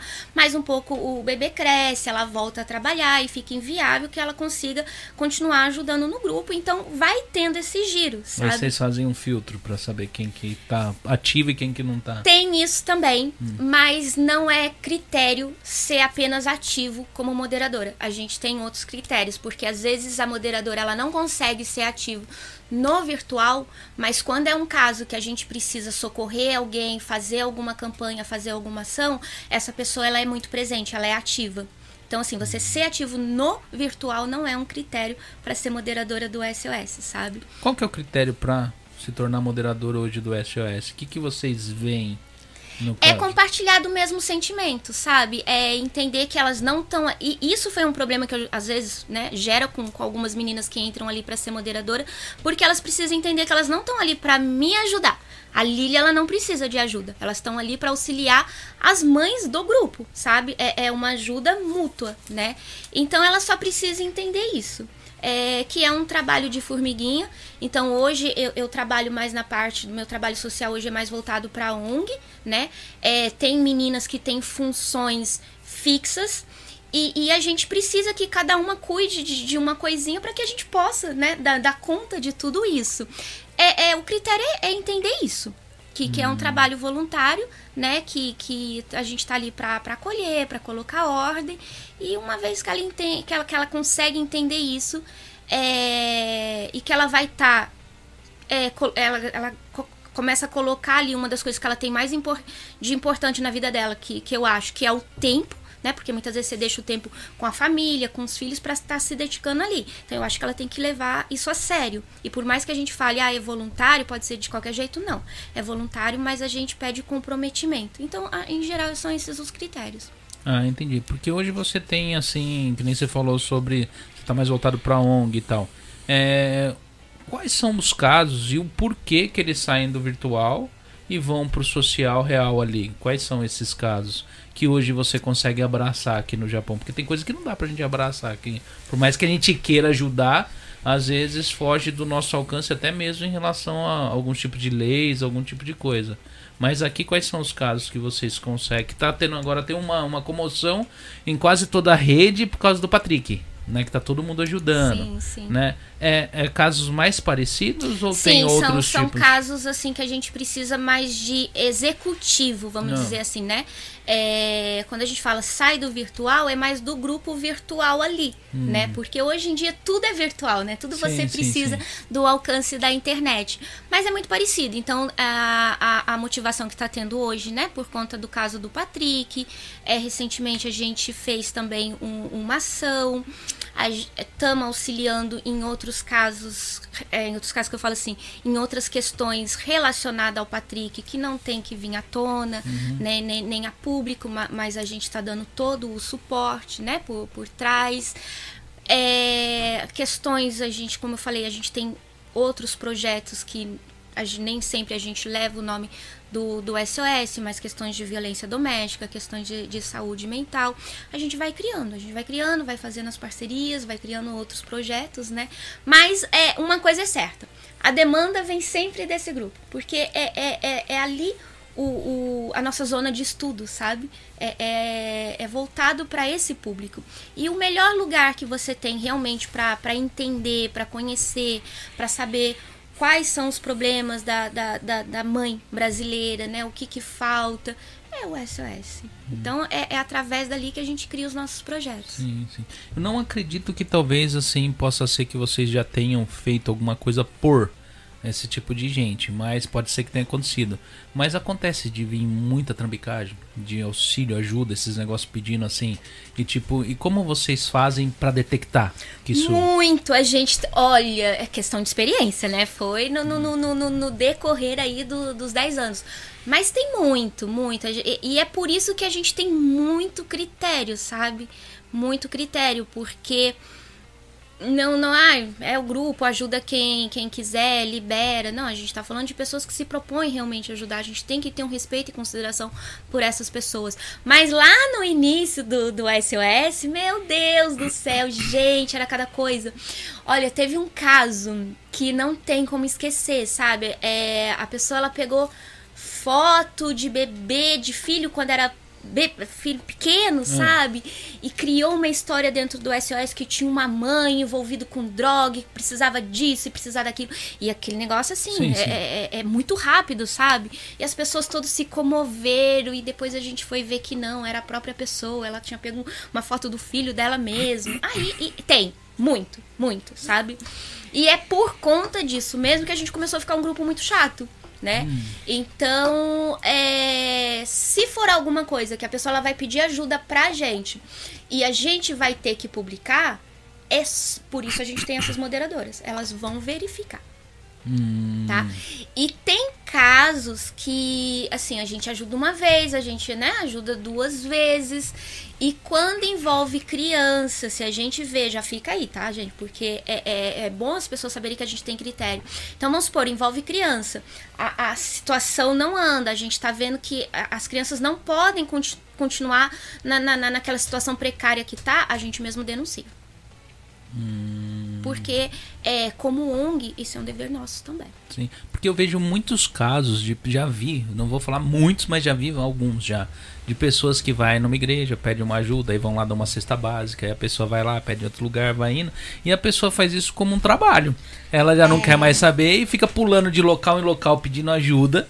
E trabalhar que é bom, ela não quer, tá entendendo? Sim, tem. Eu não, vou, eu não vou te falar que é ah. muitos, né? É, com certeza tem casos assim, mas a gente tem, tem critérios, né? Já, a gente já viu coisas por aí da, da, da gente ajudar numa proporção muito grande a pessoa sair pedindo ajuda por aí como se não tivesse recebido nenhuma ajuda, né? Uhum. Mas aí a gente não vai denunciar, a gente sim, não vai sim. falar nem nada, acho que não, não é essa a questão, entendeu? O que hoje a gente tem os critérios realmente é de verificar de fato a situação e a preocupação porque principalmente se envolve crianças, né? Porque a gente não pode permitir que a criança ela continue vivendo naquela situação precária por muito tempo, né? E quando eu falo a gente denuncia, a gente entra em contato com a assistente social da região dessa pessoa. E aí passa o caso, entendeu? Porque, é, como eu falei, cabe aos pais zelar pela segurança e bem-estar da, da, das crianças. E, e não tem como a gente é, fazer de conta que, que não está sabendo daquela situação, né? Então, é tudo com, com, com muito critério. Hoje, devido a isso, e recentemente, é, por decorrente à, à pandemia, né, a crise do coronavírus, a gente fez uma ação muito grande também de arrecadação de cestas básicas e foi um sistema que, que eu falei, gente, vamos tentar fazer dessa forma para ver se dá certo. E deu muito certo, né? A gente só serviu ali de ponte, então a gente criou cadastro para doadores, cadastro para famílias que estavam necessitando. E, e a gente passava, olha, tem um caso assim acessado, tem alguém para ajudar? Tinha, a gente tem hoje um banco de dados, né, de, de doadores, que quando acontece de vir algum caso, a gente já recorre de diretamente para essas pessoas e o, o, doador fazia a doação, a ajuda diretamente para essa pessoa. Então a gente só era ponte, sabe? E nisso, nessa crise, a gente conseguiu assim é, aproximadamente encaminhar umas 400 cestas básicas, sabe? Então, é, e aí passada essa, é, é, essa ação o que, que a gente falou? É, a pessoa ela pode agora, então, para evitar também esse problema da, da, da, Porque já aconteceu da moderadora ajudar. É, foi por conta disso que a gente criou agora essa outra regra. Olha só, a, a, a moderadora foi ajudar, né? A pessoa que pediu ajuda. Gente, fez mundos e fundos recebeu dinheiro, entregou na mão da pessoa e a pessoa foi falar que ela tinha, tipo, pego um, um esmalte Falei, ah, eu não preciso colocar uma moderadora para passar por isso, né? Então não. Aí recentemente coloquei uma nota lá, eu falei, olha, o grupo tá à disposição para quem tiver precisando, pode vir aqui pedir, só não pode ser anônimo. Hum. Né? Porque antes era cômodo chegar pra gente, a gente verificar, ir lá e pedir, sim, sim. fazer tudo. E depois que aconteceu isso com essa moderadora, eu falei, gente, eu não posso deixar minhas moderadoras é, passar por uma situação dessa. Então, abri o grupo, falei, qualquer pessoa pode chegar aqui e pedir, falar a situação e fica a critério de quem quiser ajudar, só não aceito que seja anônimo. Ah, sim. Porque é, realmente é cômodo para quem pega ele é anônimo, ele pode, né? É, falar, não, eu não. Pois é, então isso não, não é aceito. O grupo tá lá, é uma comunidade muito grande. Toda vez que alguém pede ajuda, é, é, coloca alguma situação. As meninas estão sempre muito assim dispostas a ajudar, muito solícitas, sabe? Mas é, a gente só não aceita que seja um, um post anônimo. Sim. Vou te fazer uma pergunta, não sei se você tem essa informação, ou se não, ou se pode falar alguma coisa sobre isso. Mas a que casos anda esse menino do, do menino Patrick? Tá perto, não tá? Já tá chegando? Vai conseguir? Se o povo tem alguma informação? Olha, eu acredito que eu não sou a pessoa para falar sobre isso, ah. né? É, eles estão lá sempre atualizando a página, mas eu tenho muita fé que sim, vai, vai dar certo, hum. né? Tá, tá caminhando para que ele consiga fazer a, a cirurgia e acredito muito nessa, nessa união da, da, da comunidade, né? Então, o que eu posso dizer? Acho que sim. Que, que saiu até, eu acho que na Record, no Brasil. É, participei, tudo, né? inclusive, da, é. da entrevista, uhum. né? Acho que foi na sua, foi nessa página na fanpage que eu vi lá essa é. do Record. Então tá se expandiu num nível, né? É, teve um alcance muito grande, né? Uma comoção muito grande, assim. É, eu acho que a comunidade em geral, a gente pode dizer, né? Abraçou a causa do, do, do Patrick. E isso é um motivo de muita alegria pra gente, né? É muito bom você saber que, estando tão distante, mas numa situação como essa, você pode contar com, com a comunidade brasileira aqui no Japão. Então, acho que teve muitas ações, continua ainda, né? É, então, para quem estiver assistindo, também gostaria de, de, deixar aqui que não se resume apenas na cirurgia do Patrick, sim, né? Sim. É, tem tem o, o, pós também, tem, tem as situações da família, né? Tem, tem, tem a irmãzinha também muito julgamento seu se eu puder deixar um apelo aqui que se a pessoa ela não tiver uma coisa boa para falar né que ela também não não destilha aí ódio né coisas maldosas porque acho que num momento como esse ninguém precisa merece ouvir coisas do tipo infelizmente acontece tá? Tem gente que tá nessa onda de pegar e falar mal Cristiano é, eu vou te falar sempre teve. Eu até brinquei com um colega meu esses dias eu falei para ele que antigamente toda vez que as pessoas perguntavam assim para mim, ah, qual que é o pior brasileiro que você acha que tem aqui no Japão? Eu falava, ah, é o contador de vantagem, né, que não sei o quê. Hoje eu falo para ti que é o comentador de página. sabe? Com certeza o pior brasileiro que tem é o comentador de página. Tem, né? Mas ali é onde você conhece as pessoas. Será? É, você vê muita gente que é maldosa nesses comentários, viu? É, é, sim. Mas é, nem todo mundo tá é ali verdadeiro, dá a cara a tapa, alguns sim, né? Mas infelizmente tem, né? Não, acho que a situação não pede isso, não não não não, não pede julgamento de, de forma alguma, de, de parte nenhuma. O caso é real, a causa ela é importante, é necessária, né? E, e acho que é não acabou ainda, e acho que a gente deve continuar aí apoiando e, e, pedindo ajuda de todos. É, aqui eu sempre anuncio, pessoal, né? Tipo, já coloquei em várias redes sociais também é, cartão do banco, sim, essas sim. coisas. E dei um alerta na época, eu falei, não é brincadeira, o caso é sério. Eu peguei e fui a fundo para saber, porque infelizmente as críticas às vezes não são só na maldade. Tem muita gente que já, já, já ajudou muita, muita, muita falcatrua já. Tipo, vai lá, o pessoal coloca lá, a pessoa vai lá de bom coração e ajuda. Um, dois, três, na quarta a pessoa tá calejada, ela fala, ah não, meu, isso daí deve ser trambicagem. Eu já vi muita gente nessas também. É, eu sou da opinião da, da, da, da seguinte forma. Eu acredito que deve ter muitas pessoas assim, calejadas sim, tá? Mas é, você tem a opção de querer ajudar ou não, né? Sim, sim. Então, se você tem alguma dúvida é, não ajude, né? Mas também não atrapalhe, não, não destile hum. ódio, sabe? Uhum. Não, não fale algo que, não, que foge do, do, do teu conhecimento. A sim, gente não precisa sim. disso. Você tem a opção de simplesmente não ajudar e seguir a tua vida. Hoje, né? nesse caso, você que tem esse contato mais fundo com esse tipo de coisa, onde a pessoa que quer ajudar, ela vê uma causa dessa, onde ela tira a informação se aquilo é real ou não? Na onde ela pode Geralmente, pesquisar. quem está pedindo ajuda ah. já dá todas as informações, ah. né? Eu não aconselho você ir buscar informações com, com um terceiro. Eu acho que se você quer saber de, de alguma informação, você tem que perguntar na fonte, para quem está pedindo ajuda e necessitando. Hum. Pode ser que tenham a, a algumas pessoas intermediando. E aí fica a critério também. Então, assim, te, é, talvez a pessoa ela, tá, ela precisa de algo, vamos supor, ela está internada, não, não tem, né, como falar com ninguém, vai ter uma pessoa intermediando.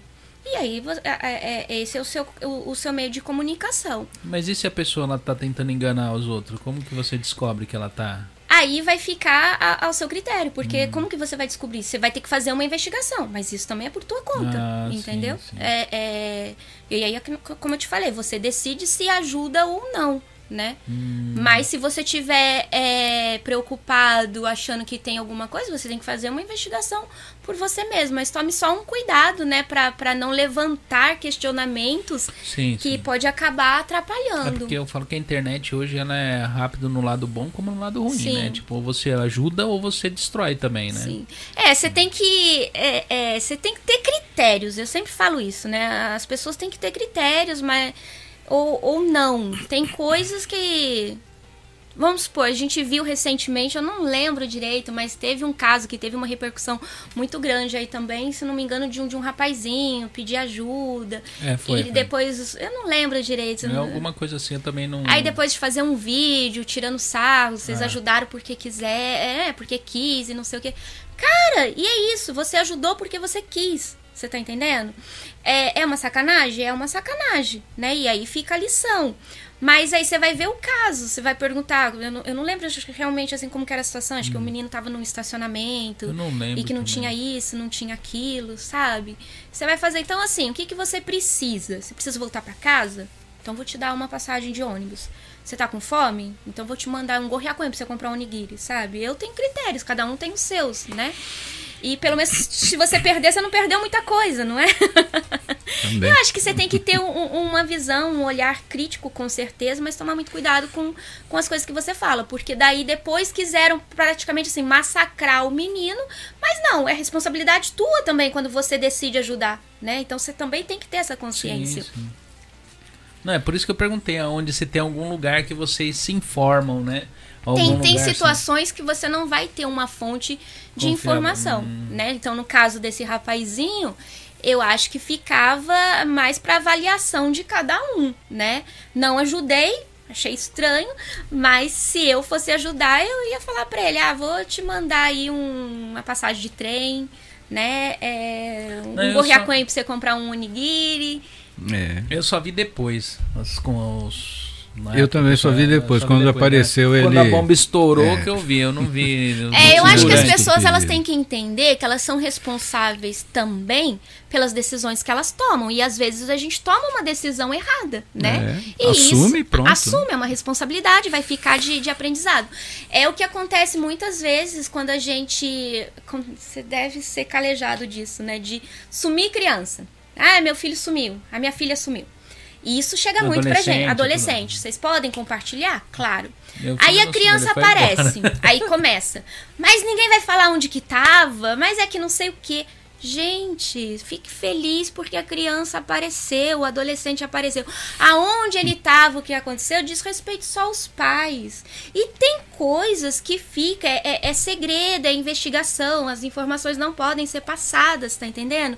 E as pessoas, elas não entendem. Elas acham, ah, porque ela fez um, compa um compartilhamento na internet. Ela tem o direito de saber Ela tem tava. o direito de saber aonde a criança estava, com quem que ela estava, o, e o por motivo, quê, né? o porquê, o qual vai ser o castigo daquele adolescente, você tá né? entendendo? Às vezes chegam Não, se sente assim no direito mesmo, né? Eu acho que às vezes falta muito é bom senso, sabe? Pra, pra algumas pessoas. Às vezes o pessoal chega pra mim e fala: Não, você viu Fulano voltou. Eu falei: Nem sabia que tinha sumido. Isso acontece muito. É, compartilhamento de, de desaparecimento de, de, adolescente é corriqueiro, faz parte, graças a Deus todos retornam. A gente nunca questionou: Olha, eu compartilhei, aonde que tava. Não, a gente fica muito feliz de saber que voltou, sabe? Reza pra que, que dê tudo certo, né? Faz parte da, da adolescência, infelizmente. Já fui uma adolescente assim também. E mas todos, né? Pois é, mas acontece a adolescência muito. é para isso, né? Adolescência Exato, é para revoltar os pais. Para dar trabalho mesmo. É, não é porque eles são revoltados, é para revoltar os pais adolescentes. É, vejo mu- eu, eu fico Mas muito triste quando É um momento que está desprendendo dos pais, Sabe, né? eu- Então eles se perdem um pouco também. Uma vez vi uma coisa assim na internet que me deixou até assim, porque começaram a, a divulgar vídeo de, de adolescentes, sabe? Os meninos assim, provocando polícia, papapá e não sei o que. E aí começaram a malhar os adolescentes. E eu fiquei perguntando, mas gente, são adolescentes, são jovens, estão na idade, né? Pior é aquele adulto que quer fazer sensacionalismo com o adolescente, você tá entendendo? Então, a- infelizmente, a gente tem muito disso na nossa comunidade, né? Que eu chamo de, de falta de bom senso. Mas é, acho que as pessoas deveriam se, se questionar um pouquinho mais, né? Até onde vai realmente o, o, o meu direito de questionamento, né? De, É, enfim. e, o, e o adulto tem mania de esquecer que foi adolescente. Foi né? Sim, E sim. parece que depois que vira pai, vira mãe, esquece que foi filho, né? Você pode ver que é essa fase da idade dos filhos que você escuta a mãe falar: vocês vão ver, eu vou sumir, eu vou desaparecer, vocês não vão me ver mais. essa é a fase que a mãe tem vontade de ir embora. É, né? é muito difícil. é Você muito não vê a difícil. mãe falando isso pra uma criança pequena. Ah, Mas não, pro de filho jeito adolescente. Pro vocês vão adolescente, ver, sim. no dia que eu morrer, tá ligado? Essa é a fase. É. Mas olha, isso dificulta muito. Eu, eu falo pelo próprio SOS. É, é muito comum as dúvidas, uma mãe chegar e perguntar algo com relação a bebês, né?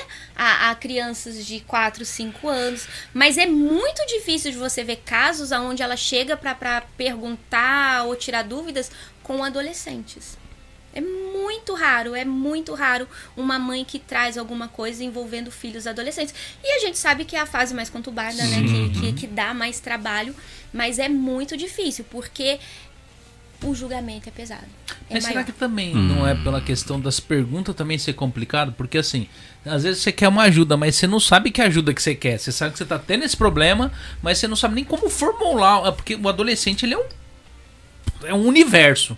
E às vezes é tanta coisa que às vezes pra pessoa pegar e formular um pedido de ajuda, alguma coisa, não vai resolver. Ela precisa Não, mas, todo mas tem, assim, é, é num número bem menor, mas tem, Tem. né? E, e aí é muito difícil, sabe? Eu entendo a dificuldade das mães, porque eu também sou mãe de adolescente, né? E, e eu entendo completamente essa dificuldade de chegar e expor. Porque a criança, quando ela tá ali, né, é 4, 5 anos e vai naquela fase, é, é- vamos dizer assim, é, é um nível menos difícil, né? É, é praticamente assim, é muito parecido com o que as outras mães estão Sim, passando. Quando chega na adolescência, é praticamente como você tivesse. é, Eu falo o sentimento de muitas mães que, que não concordo, né? Mas entendo que muitas pensem assim. É como se o filho ele tivesse chegado numa certa idade e você tivesse falhado. Porque esse é o julgamento, sabe? Então é, é aquilo que você falou. As pessoas esquecem que foi adolescentes também. Isso eu vejo muito. Ah, mas por que, que você esses, esses dias teve um. Eu não lembro exatamente o que, que era, mas falava muito sobre telefone e celular. Né? Então acho que a criança, o adolescente não queria ir pra escola, ficava muito no celular. Mas por que, que você não tira o celular? É, se fosse meu filho ia estar trabalhando, ia estar no. Sabe? Parece fácil, né? É porque na vida do outro é tudo muito perfeito, você tá entendendo? É muito perfeito. É muito fácil dar pitaco na vida do outro. Mas você não sabe as questões daquele adolescente, você não sabe o que tá passando com ele, sabe? Você não sabe também a, a, a, a criação daquela mãe e tudo. Então, é, as pessoas querem comparar, quer, quer julgar. É por isso que é muito difícil você ver uma mãe de adolescente trazer as dúvidas dela geralmente fica nesse não é nada sobre bebês, sabe?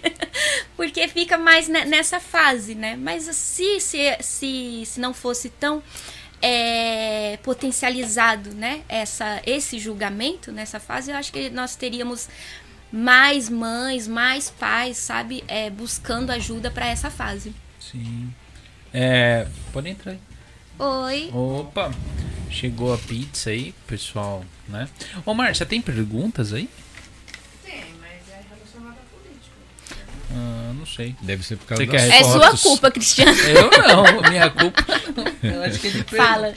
Deixa eu. Qual que é a do. É do C- CPY. Ah, no Japão, ah, vou começar pelo que ele perguntou primeiro. É, no Japão há algo parecido com o conselho tutelar? Ah, né? Mas assim. Claro, como claro. que funciona? Tem o, o, conselho tutelar. Não é, é o, o Jido Sando, é o, o, o Sodansho, né? Hum. Não tem muita diferença com o, o Brasil. O que a gente não tem é o ECA, né? Hum, Mas é, é algo assim um, um pouco parecido. Sim. Mas tem sim um órgão responsável. Inclusive, é uma coisa que quando eu falo as pessoas ficam um pouco assustadas. O Conselho Tutelar no Japão é o órgão mais poderoso que tem. Ah, é? É, nem a ONU demove uma decisão do Conselho Tutelar no Japão. Nossa, que não sabia disso. É. A proteção à criança aqui é algo eh, que impressiona. Eu, quando cheguei, fiquei impressionado, porque nós temos o ECA, Sim. é, é fato, mas não tem um, um trabalho de estrutura para a criança como você vê aqui. Eu né? eu não tenho contato real com isso que eu vou falar e talvez pode ter sido que tenha sido falácia. Mas eu já ouvi de casos de pessoas falarem que tinha vizinho onde pai e mãe espancava japonês. E a criança pedia socorro para estrangeiro mesmo, assim, tipo, e ninguém fazia nada. Isso já, ó, você já ouviu falar de coisas parecidas? Em qualquer lugar, porque ninguém fazia nada, mas foi denunciado. É, a Entendeu? questão é a denúncia, né? Então, mas é. Não sei. Porque, porque- as pessoas têm medo de Hum. denunciar, sabe? Hum. É, principalmente japoneses. É, tem muito medo, aquela coisa de não se envolver na vida do outro, né? Então. E provavelmente, às vezes, ele tem medo também da represália, porque quando, ah, vamos supor, se o conselho tutelar vem, a polícia vem, na cabeça do vizinho, ele vai falar, ah, é por quem tá mais próximo, né? Foi aí que falaram. né? Foi aí que falaram, entendeu? Então, é, é muito importante você buscar uma orientação, porque ela muda conforme a situação. Então, o que, que eu falo? A pessoa tá com medo, qual que é a idade dessa criança? Ela, vamos supor, ela frequenta uma escola, entre em contato com a escola. A denúncia, ela pode ser anônima também, né? Mas vamos supor que é o caso do vizinho, acontece muito. Ah, eu não quero denunciar, eu escuto é, as agressões, eu escuto o choro. E, mas eu tenho medo de denunciar porque eu sou vizinho e eles vão ligar, tipo, vão, né, vão ter certeza praticamente que fui eu. Aí você vai ver qual que é a idade da, da, da criança. Frequenta uma creche, frequenta uma escolinha, entre em contato com a creche, entre em contato com a escola. Né? Tem, tem, tem várias formas de, de você poder socorrer essa criança. E a escola denuncia muito aqui. né? Não, assim, não tem nada mais forte do que a denúncia da escola, sabe? É, então, assim, para tudo tem um caminho, mas o mais importante é cada cidadão ele ter consciência que proteger aquele menor é um dever de todos nós. Por isso a denúncia é muito importante. E não é o fato assim, ah, mas a criança tá chorando que ela tá sendo agredida. Às vezes, não. Não quer dizer também que o conselho tutelar vai chegar naquela casa já levando essa criança. Quando você entra em contato com, com o conselho tutelar, eles encaminham um assistente social. Dependendo do caso, você pode ligar diretamente para a polícia, né? Porque tem casos que, que pede essa urgência. Mas, em geral, eles encaminham um assistente social, ele começa a fazer uma investigação, eles começam a acompanhar aquela família e ver qual realmente o tipo de suporte que, que, que, que o caso pede, né? Mas denunciem, tá? 189 não tem erro. Você pode procurar a prefeitura, pode ligar, a denúncia pode ser anônima, não tem problema.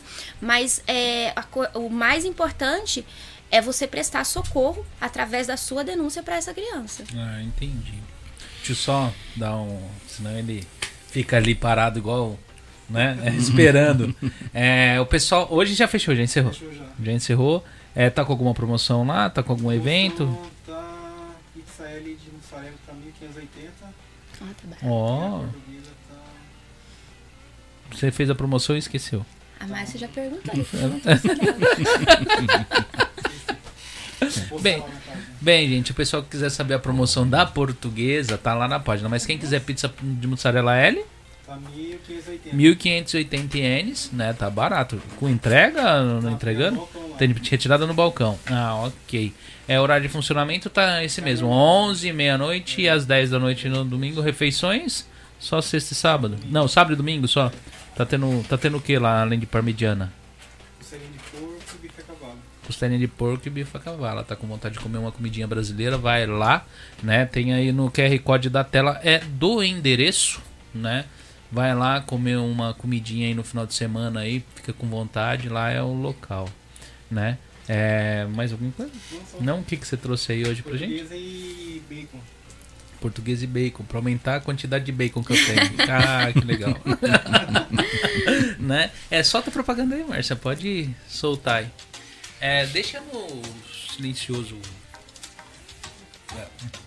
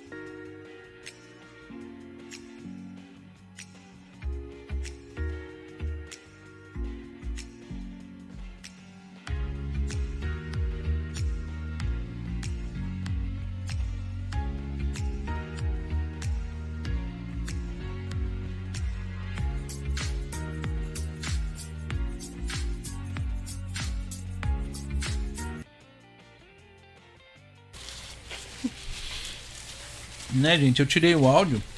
Qual foi a Porque- pergunta?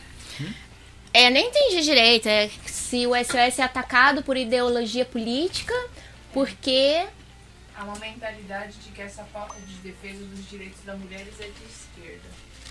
Essa falta de defesa. Falta, falta. A pauta de defesa das mulheres é de esquerda? É, e é. e é.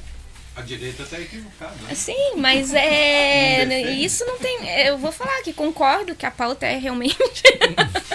mas o SOS não tem nada a ver com ideologia política. Aliás, é, política não, não, não, não, não é aceita lá no grupo. E não é por vontade minha, tá? Porque eu Para evitar liberaria. conflitos, né? É, as meninas não, não, não. Eu liberaria. Você não vai comer? Gente, eu vou comer depois. Ah, tá. É. É, você sabe que você, lá o lado empreendedor do negócio, você sabe que você tem uma mina de ouro na mão, né? Faz Sei. uma live lá de lingerie, produto de cosmético Sei. num canal daquele ali, meu, você fica rica do dia pra noite. É, sei, e a pressão é muito grande há muito tempo, há muito tempo. Eu não tenho dificuldade nenhuma, tipo assim, quando a gente faz algum evento.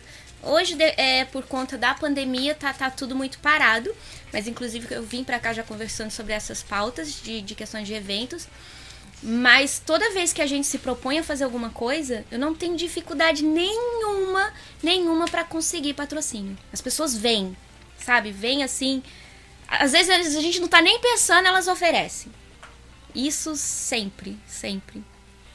Mas os patrocínios vêm seguidos segundo as intenções de anúncios, essas e coisas não? se não for, tá errado, né? se não for, tá errado, Tem que né? ser, né? Hoje a página ela te oferece algum lucro? Não, porque eu nunca usei a página dessa forma. Hum. É, nunca quis. Já arrumei muito problema por conta disso. Eu acho que não vai dar certo, dá, dá bagunça, você tá entendendo? Mas hoje a gente tem planos de, de criar algo pro SOS pra gerar recursos, mas não dentro do SOS, sabe? Acho que mais um pouquinho a gente vai estar lançando aí coisas novas, mas dentro do SOS não é possível, não é aceito nenhum tipo de anúncio, né? É, nada, nada. Quando acontece da gente precisar, tipo, vai fazer algum evento ou vai fazer alguma ação, aí sim a gente abre esse espaço, né? Pra patrocinadora e a gente faz uma divulgação lá e tal. Mas ao contrário, não. Hum, mas o, o que eu falo assim de. é, no caso do, de lucro com a página, É porque hoje o Facebook ele te oferece o próprio can... a própria mídia te oferece uma rentabilidade em cima do mesmo você não não vendendo, não anunciando nada, só de, no caso de monetizar a página, né? Mas pra comunidade ainda não. Não? Não. Ah, Não. não, tem? Não. Hum, eu pensei que tinha. Não, pra, pra comunidade não. Eu não sei páginas, mas pra comunidade ainda não. Mas Uhum. anúncio no grupo é uma coisa que não é aceito. Nem propaganda, nem nada. Não, mas tá certo, porque perde um pouco a essência, né? Exatamente. Entendeu? Mas quais foram os problemas que você já teve relacionado, no caso, à comunidade, em relação a esse tipo de coisa? Já teve algum problema? Tipo, com, com o pessoal que tá lá frequentando? Não que eu me lembre. Com, com relação a anúncio. Ah, já tive talvez da pessoa querer fazer an- anúncio lá dentro e, e, e a gente não aceitar. Dentro do SOS com o grupo virtual, não. Já tive fora, assim, sabe? É, uma vez. Uma, uma única vez. Com, com um empresário brasileiro. Esse aí me deu dor de cabeça. Mas foi uma, uma vez também e nunca mais. Mas foi mais voltado com a, a NPO. Não foi tanto com o grupo virtual, sabe? Dele. de- é, eu acho que. A gente tinha um espaço aqui em Gifo. Aí ele, ele queria esse espaço, era de uma construtora de casa. Ele queria esse espaço. Aí a gente repassou o espaço pra ele. Eu fui pro Brasil e ele não pagou os aluguéis. Aí ele não pagou os aluguéis. E como a gente é uma ONG, é, vai, vai, vai cobrança pra todo mundo, né? Vai carta pra todo mundo. E eu tava no Brasil e ele não me atendia. Eu fiquei sabendo disso bem depois. Quando eu cheguei aqui no Japão, acho que ele tinha deixado uns seis meses de aluguel sem pagar. Aí eu chamei ele e falei, cara, você vai pagar. Você não é nem doido, né? Aí, mas no outro dia ele foi lá e, e- e acertou tudo, né? Mas depois também nunca mais fiz nada com, com empresários brasileiros, porque dá, dá muita dor de cabeça. Hoje, hoje... Não, o quê? Ah, tem um, um colega nosso aqui, um amigo nosso aqui, que ele entra nas lives, ele é muito gente boa. Aí ele invadiu a live aqui, encheu de gente. Deixa eu só ler aqui. Ô, valeu, obrigado, né? Todos vocês estão aí, entraram aí agora. Aí o- a família Taniguchi mandou um superchat de 610 ienes, né? É, família Taniguchi, Zuki na área. E o Fábio Zuki mandou um stick, né? É, de um hipopótamo correndo, acho que é hipopótamo, sei lá o que é. 610 ienes também. Valeu, brigadão, né? É, é sempre legal, eles eles entram nas lives assim. Ele já veio aqui, já participou com a gente, mas ele conta uma história que ele tava numa tava uma live, né, ele assistindo uma live de um acho que era de um Uber. Ele invadiu a live do Uber. Com um monte de gente encheu a live que o Uber chorou na hora, assim, de, de alegria, assim, tá? que bom. Lá no Brasil. Que bom, né? Realmente, que bom. Então, mas assim, é, dentro, dentro da hoje da ONG existe um corpo físico? Hoje a ONG tem um corpo físico ou é só? Ela tem um prédio, alguma coisa, um escritório? Sim, a gente tem, a gente tem um espaço que, que a gente utiliza para um outro projeto, mas em geral a gente tenta hoje eh, eh, usar mais o, o, virtual mesmo. Ah, tá, mas existe um corpo Sim, físico no existe. caso. No caso desse por corpo físico, quem procura vocês são que tipo de pessoas, no caso, se elas tiverem necessidade? Em geral, é, como eu te falei, a gente tem os projetos à partes, né? Sim, sim, E, e são de segmentos, né? Então, é, vai depender do, do tema. Muitas vezes, ou é violência doméstica, é, a gente tem projetos voltados para a saúde mental, né? Hum. Então, são esses tipos de pessoas. E, em geral, o, o que é mais generalizado vem através da, da, da página do, do Facebook. Hum, te- hoje essa ONG ela conta com corpo jurídico, alguma coisa assim? Ou- Sim, a gente tem um, um, um grupo, né? De 10 pessoas. Ah, de 10 pessoas. É, quais são o tipo de assistência que eles prestam para essa ONG em relação aos casos mais corriqueiros? Em geral, é, é isso. O, São, são 10 pessoas, a UNG, que a gente Hum. trabalha na, na questão de criar projetos, manter o Sim, sim, projeto, sim. né? E, e dar o suporte, traduções, alguns cortes que a gente tem que fazer. É mais a parte executiva. Ah, a parte executiva, ah, Sim. entendi. Ô, Márcia, teve mais alguma pergunta fora aquela lá que ele. fe- Teve alguns comentários ou foram perguntas? É, Essa pessoa comentou também. Deixa eu ver aqui. É uma mentalidade com a defesa dos direitos da mulher, das mulheres é de esquerda. É, deixa eu ver. cima Os, Félix, ó. como que é? Lá em cima, um pouquinho em cima, tem comentário do Marcelo Félix. Qual que é? Já tive triste. Essa daqui é a. Já tive a triste oportunidade de ajudar algumas mulheres na situação difícil de viol- violência doméstica. Foi esse ou não? Ah, sim. Deixa eu ver aqui. É, os procedimentos são encaminhados para a vara da infância e o juiz decide se vai abrigar a criança e encaminhar para a família é, extensa e sempre se preza pela manutenção do menor com a família. É, no- acho que no Brasil, né? No Brasil ele falou CTI, eu não sei qual é o nome da, da- da pessoa no caso. É, no Japão também é, há esses viés, esse tentar manter a criança com a família Com ou com orientação para fazer trâmites e tra- tratamento, etc. É, é, como eu falei, é muito parecido, né? É, é a questão do, do bem-estar. E quando a gente fala do bem-estar da criança, não tem nada melhor do que ela estar junto à família. Então, existe um, um suporte, um programa para apoiar que, que, que a família fique junto, que a criança ela fique no, no ambiente familiar. É, isso deixa de ser prioridade quando a, a vida da criança está em risco né? Então nesse, é, nesses casos extremos é que a criança ela é retirada do ambiente familiar. Ah, entendi. O que, que oh, não, vou entrar no- lá no começo, né? O que, que você faz da vida hoje? Eu é, vai fazer três anos que eu entrei na área de caigo, né? Ah, E- cuidadora, no caso? Isso, isso. Eu, a princípio, é, eu fui contratada por uma empresa para aprender toda a, a teoria do, do caigo e poder dar os cursos né, para estrangeiros na, dessa empresa. Então, me especializei nessa área e, e eu costumo dizer que a minha vida ela, se, ela passou a se dividir, né? Antes do caigo e depois do caigo, porque foi um presente. Eu realmente aprendi muita coisa, eu tenho um carinho enorme, é uma das coisas que realmente me enche de prazer, é essa área. Então esse é o meu ganha-pão, é o meu trabalho, né? E fora isso, sou mãe de cinco, De cinco. de cinco. Por isso o SOS Mamãe precisa de ajuda. Sempre brinco que eu criei o SOS, na verdade, para elas me ajudarem.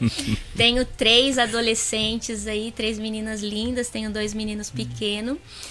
E a minha vida é assim, eu quero fazer tudo ao mesmo tempo, ou um pouquinho de cada coisa. Então, trabalhar, curtir os filhos, cuidar da família, quero fazer o meu trabalho social, quero ter o meu tempo de lazer também. E aos poucos eh, eu vou conseguindo aí conciliar tudo e, e acaba dando certo. E olha lá que pra administrar tudo isso com Ah, cinco filhos é difícil, Bacana, né? hein? não Eu aguentaria digo que eles são a, a, a inspiração de tudo, né? Eu realmente olho assim pra minha vida e não tenho do que reclamar. Acho que eu sou muito abençoada. Eu tenho cinco filhos é, saudáveis, sabe? Hum, Não me dão trabalho, assim. Tenho a família aqui, né? Tenho minha mãe, meus irmãos, é, marido, tudo. Tem, tem uma rede de Você- Você apoio. não é descendente, é? Não sou descendente. Sua mãe veio. da- Curiosidade só. Ela tá A minha aqui mãe com- ela é casada com um japonês. Ah, é verdade, perdão. É. É, você, você veio, sua mãe veio. Você veio com sua mãe. Isso, isso. A minha mãe mora bem perto. Eu tenho uma rede de apoio assim incrível, sabe? Não- realmente não tenho do que do que reclamar. Então, acho que é, prestar um serviço social também é uma forma de ser grata a, a tudo isso que, que eu tenho na minha vida. Hum, qual a idade dos seus filhos? Eu tenho a mais velha esse ano, ela faz 21 anos, já é uma adulta. Elisinha, beijo, ela deve estar me assistindo. É uma querida, muito linda, muito fofa. A Mel, ela tá com 18 anos também, assim, é, é dos cinco, é a mais difícil, mas é motivo de muito orgulho. Ela não tá te assistindo? Ela não deve estar me assistindo. ela provavelmente vai me assistir depois. Mas é muito centrada, sabe? Eu tenho a Laísa, que tá com vai, é, 17 anos. tá saindo do coco, né? Tá naquela fase de ainda não sei o que, que eu vou fazer, mas tem muito pouco pra, tempo para decidir. Que também é uma fofa. Aí tem o, o Henrique, né? Carinhosamente a gente chama ele de Riquinho, tá com 10 anos. Hum. E tem o Kaique, de 8 anos, que eu sempre falo que se Deus manda primeiro, a gente não tem os outros quatro. que é do Pá Virada. E assim, são uma bênção, sabe? Muito bem encaminhado, muito bem direcionado, sabe? Hum. Então eu tenho muito que agradecer, realmente. E algum deles se ajuda no, no, no, no- projeto do SOS, mamãe? Não, Nenhum deles quis saber. A pergunta, na verdade, sobre os filhos era pra chegar nesse assunto. não, eles não ajudam, mas eu vou te falar uma coisa que muitas vezes eu fico muito surpresa. É, eu vejo muito nelas um SOS, sabe? E às vezes eu fico até brava, porque eu costumo dizer que eu tenho uma relação com SOS de amor e ódio, Ah. né? E esses dias a, a minha filha mais velha, eu tô em casa, ela liga, mamãe, eu tô indo ali na polícia acompanhar minha amiga porque o namorado agrediu e que não sei o quê. Menina, sai daí, volta pra casa. não entra nessa vida, não. que é um caminho sem volta. Eu vejo muito isso neles, sabe? É, a minha família, elas no, no- no Brasil, é, ela é de trabalho social, né? Então, assim, no Brasil a minha família também tem, tem uma ONG, né? A gente tem uma casa lá terapêutica. Eu cresci nesse ambiente, né? É, aí quando eu vim pra cá, eu me, me distanciei um pouquinho deles lá. Mas, inclusive, hoje até a gente estava conversando. É, é um ambiente que eu cresci, né? E desde o Brasil também, escola, era muito ligada a essa questões de campanha da fraternidade, sabe? Gostava de vestir a camisa e ir atrás e poder ajudar. Então, acho que é uma coisa que a gente já traz, né? Já, já cresceu ali, já, já convive com isso. Acha que, que faz parte, né? Tem que ser assim. A estrutura, é, a estrutura familiar faz uma diferença muito, Muito, grande, né, para quem está aqui no Japão. Eu tive a sorte também de chegar, minha esposa tem vários irmãos, sobrinhos, primos, enfim, todo um suporte. Da minha família mesmo, não, mas Certo. a família dela, e fui acolhido. Então, isso faz muita diferença para você poder ter uma vida aqui que, que te dê né, condições saudáveis, né? Então, assim, queria que você comentasse, né? é, essa falta de estrutura gera muita questão psicológica de busca de auxílio dentro do grupo por Você fala a falta falta dessa... de rede de apoio. É, exato, não Muito, ter, muito. né? A... as pessoas, pelo que eu acompanho assim os relatos, né? Elas chegam aqui, elas se sentem muito sozinhas, né? E, e é uma rotina completamente diferente. Então tem aquele choque cultural, né? Tem a, as barreiras, os, principalmente a questão do, do idioma. Então muitas pessoas pela primeira vez se veem tão longe de casa, né? É, tão, tão, tão longe de, de um parente, tudo é muito complicado. Com certeza, esse é um dos maiores agravantes da, da a, a falta de- dessa rede, dessa rede de apoio, dessa estrutura. Eu perguntei pra você se seus filhos te ajudavam, porque assim, como é Facebook, sabe que Facebook é coisa pra nós, né, velho? sim. tipo assim, gente mais nova não, não acessa o Facebook, né? É verdade. Mas eles fazem parte da comunidade, suas meninas? A mais velha. A mais velha, a mais velha, ela, ela tem um pezinho assim, sabe? No trabalho social. Não, eu sei, mas fazer parte pé. que eu digo assim, elas, elas são membro do. do, do, do, A mais velha, sim. Inclusive, ela já. Antes da pandemia, ela começou a participar de, de alguns eventos, né, com, com a gente. E você sabe que isso, durante um período, como eu falei, o SOS vai para 10 anos, né? Esse ano a gente completa 10 anos. E eu comentei aqui com você que eu tenho uma relação de amor e ódio com ele, né? Porque vem muita coisa boa, mas vem muita coisa ruim também. E nesse, ne- nesse decorrer de estrutura, virar ONG, é, teve fases assim de filhos adolescentes que foi também bem conturbante, sabe? Bem, bem assim, pra mim e, e para eles. Então teve um período que eu tava bem dedicada mesmo às questões do SOS e tava vindo, sabe? Momentos de, de crise, é, é muita demanda, mu- muitos problemas. E não tem como você ler um pedido de ajuda, você receber um telefonema e fazer de conta que você não viu aquilo, que você não escutou aquilo, sabe? Não tem como você é, virar as costas. Talvez algumas pessoas consigam, mas não é o meu caso, né? É... Então, assim, teve realmente um, um, período de muita dedicação e era um período que, que, que as meninas, né, tá, demandava também muita atenção. Então eu acho que nesse período elas não entendiam e, e gerava também um, talvez uma certa revolta, né? Ai, por que, que a mamãe tem, tem que sair socorrendo tanta gente e às vezes a gente fica aqui.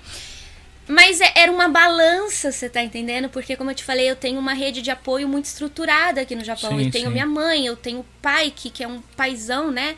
É, de, das crianças muito presente, eu tenho os meus irmãos. Então, assim, elas estavam acolhidas, né? Não, não precisava de nada. E tinha um, uma outra situação que talvez se a gente não fizesse nada, era a única, pessoa, era a, a, a única solução, a única ajuda para aquela família. E, e houve é, é, esse período que, obviamente, adolescente, criança, eles não vão entender. Passado esse tempo, né? Cresceram um pouquinho, tudo.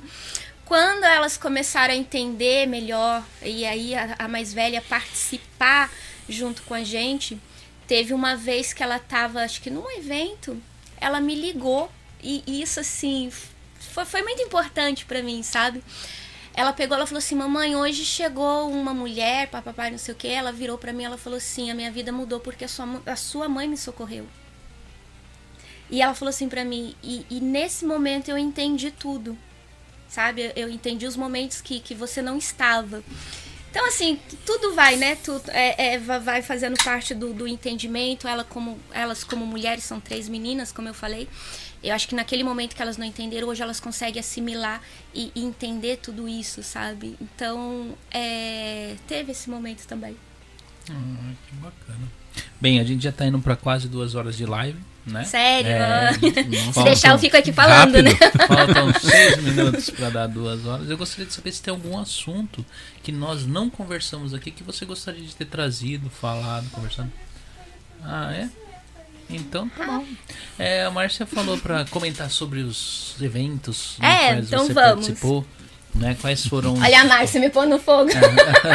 Quais foram os mais importantes, os que trouxeram alguma. alguma é, só que tem de voltar aí as fotinhas, hein, Márcia? Você consegue voltar, né? É, então, então, comenta sobre. Teve um vídeo que a Luísa, a, a Luísa Brunet, né? Ela fez sobre. É, você viu que foi? É, como que foi isso daí?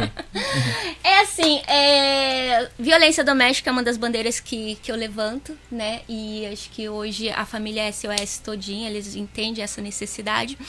E eu estou assim caminhando dentro de, de um projeto que a gente já está para lançar também voltado para esse tema. E a Luísa, ela é embaixadora, né? Ela também levanta essa bandeira e ela conhece o nosso trabalho. Acho que um pouco antes da pandemia ela teve aqui no Japão, infelizmente era para eu ter participado do evento, eu não consegui, porque bem nessa época eu fiquei internada, eu tava, fiquei internada por uns 10 dias. Mas é, a gente também tem uma parceria com o Instituto Maria da Penha no, hum. no, no, Brasil, né? Devido a esse projeto que a gente está trabalhando agora em cima. Que também tem uma parceria com, com a Luísa, né? E, e assim, é, ultimamente a gente está tá criando algumas coisas, alguns guias, e ela tem acompanhado. E aí ela estava numa conferência que alguns amigos meus estavam participando lá no Brasil e ela gravou um vídeo pra gente, mandou um oi aí, mandou um beijo, tudo. É, reforçou, né? endossou o nosso trabalho e a gente ficou bem feliz. Vou fazer uma pergunta sobre Lei Maria da Penha. Serve pra você também, você vai poder responder, eu não sei. É real que se o homem apanhar, ele também pode procurar a Lei Maria claro, da Penha? Claro, claro. Não é só para a, a, Lei Maria da Penha não é só para as mulheres. Hum. Não. Defesa, porque tem, né? porque tem muito homem que também sofre abuso doméstico também, né? É, muito não digo, mas tem. É, mas é porque os homens, assim, é, uma, é o cara falar que proporcionalmente é bem menor. Proporcionalmente é bem que, menor. Que fala, né? Mas, mas, mas assim, existe. Porque que nem você falou, o abuso doméstico ele não é só físico, não, né? Não, não, não. Já tem de um que levou um um aspirador de pó na cabeça e tava sangrando, foi pra polícia. É, não, então, é, tem Eu vou te fazer tipo... a pergunta que toda mulher é questionada. E o que, que ele fez para merecer isso? Ah, claro. tirou, a, tirou a paciência da, da esposa, né? Óbvio. Não é assim? Menina, já atendi casos assim de acompanhar é muito triste, né? Porque a, a mulher ela é vítima de uma violência doméstica no ambiente é, é, familiar ali e ela é vítima também de um sistema. A gente sabe que até você conseguir chegar, sair de, desse convívio e conseguir o suporte, né?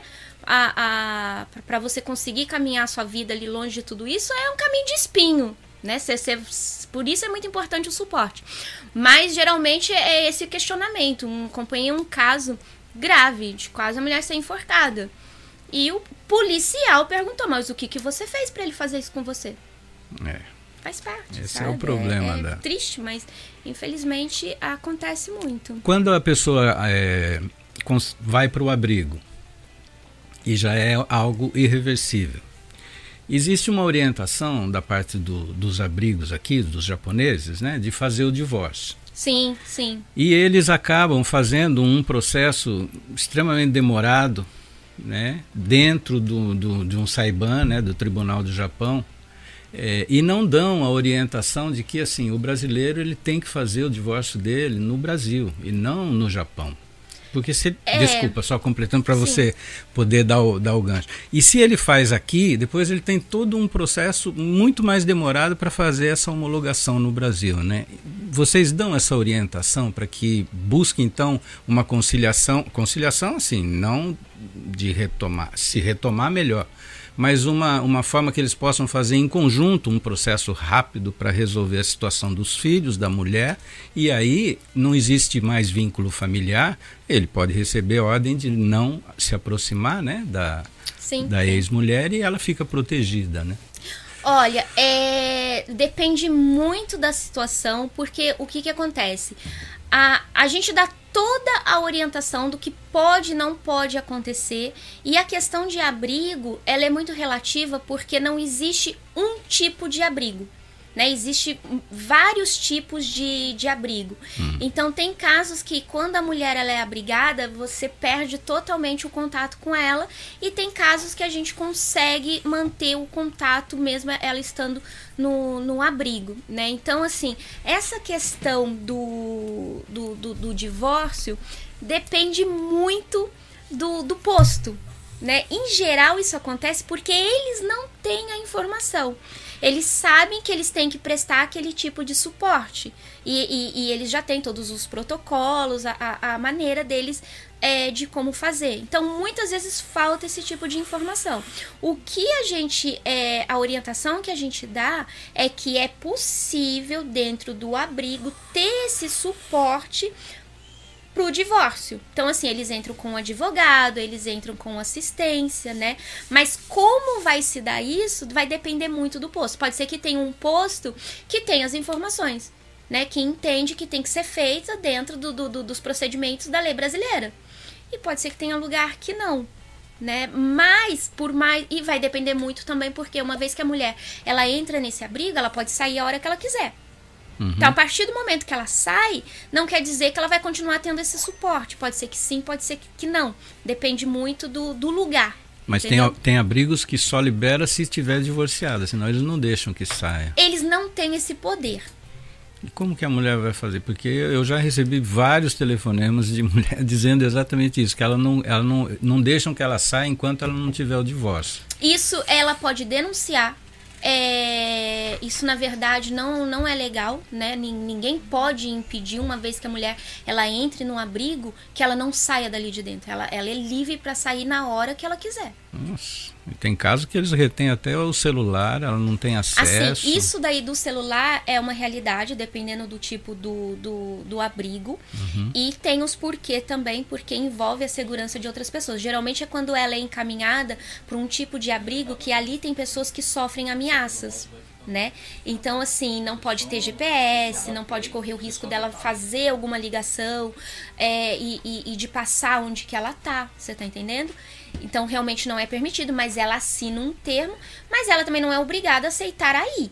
Mas com relação a ficar, é, não existe. O que acontece, que tem realmente, é que assim, se você não ficar por um determinado período, você não recebe aquele suporte.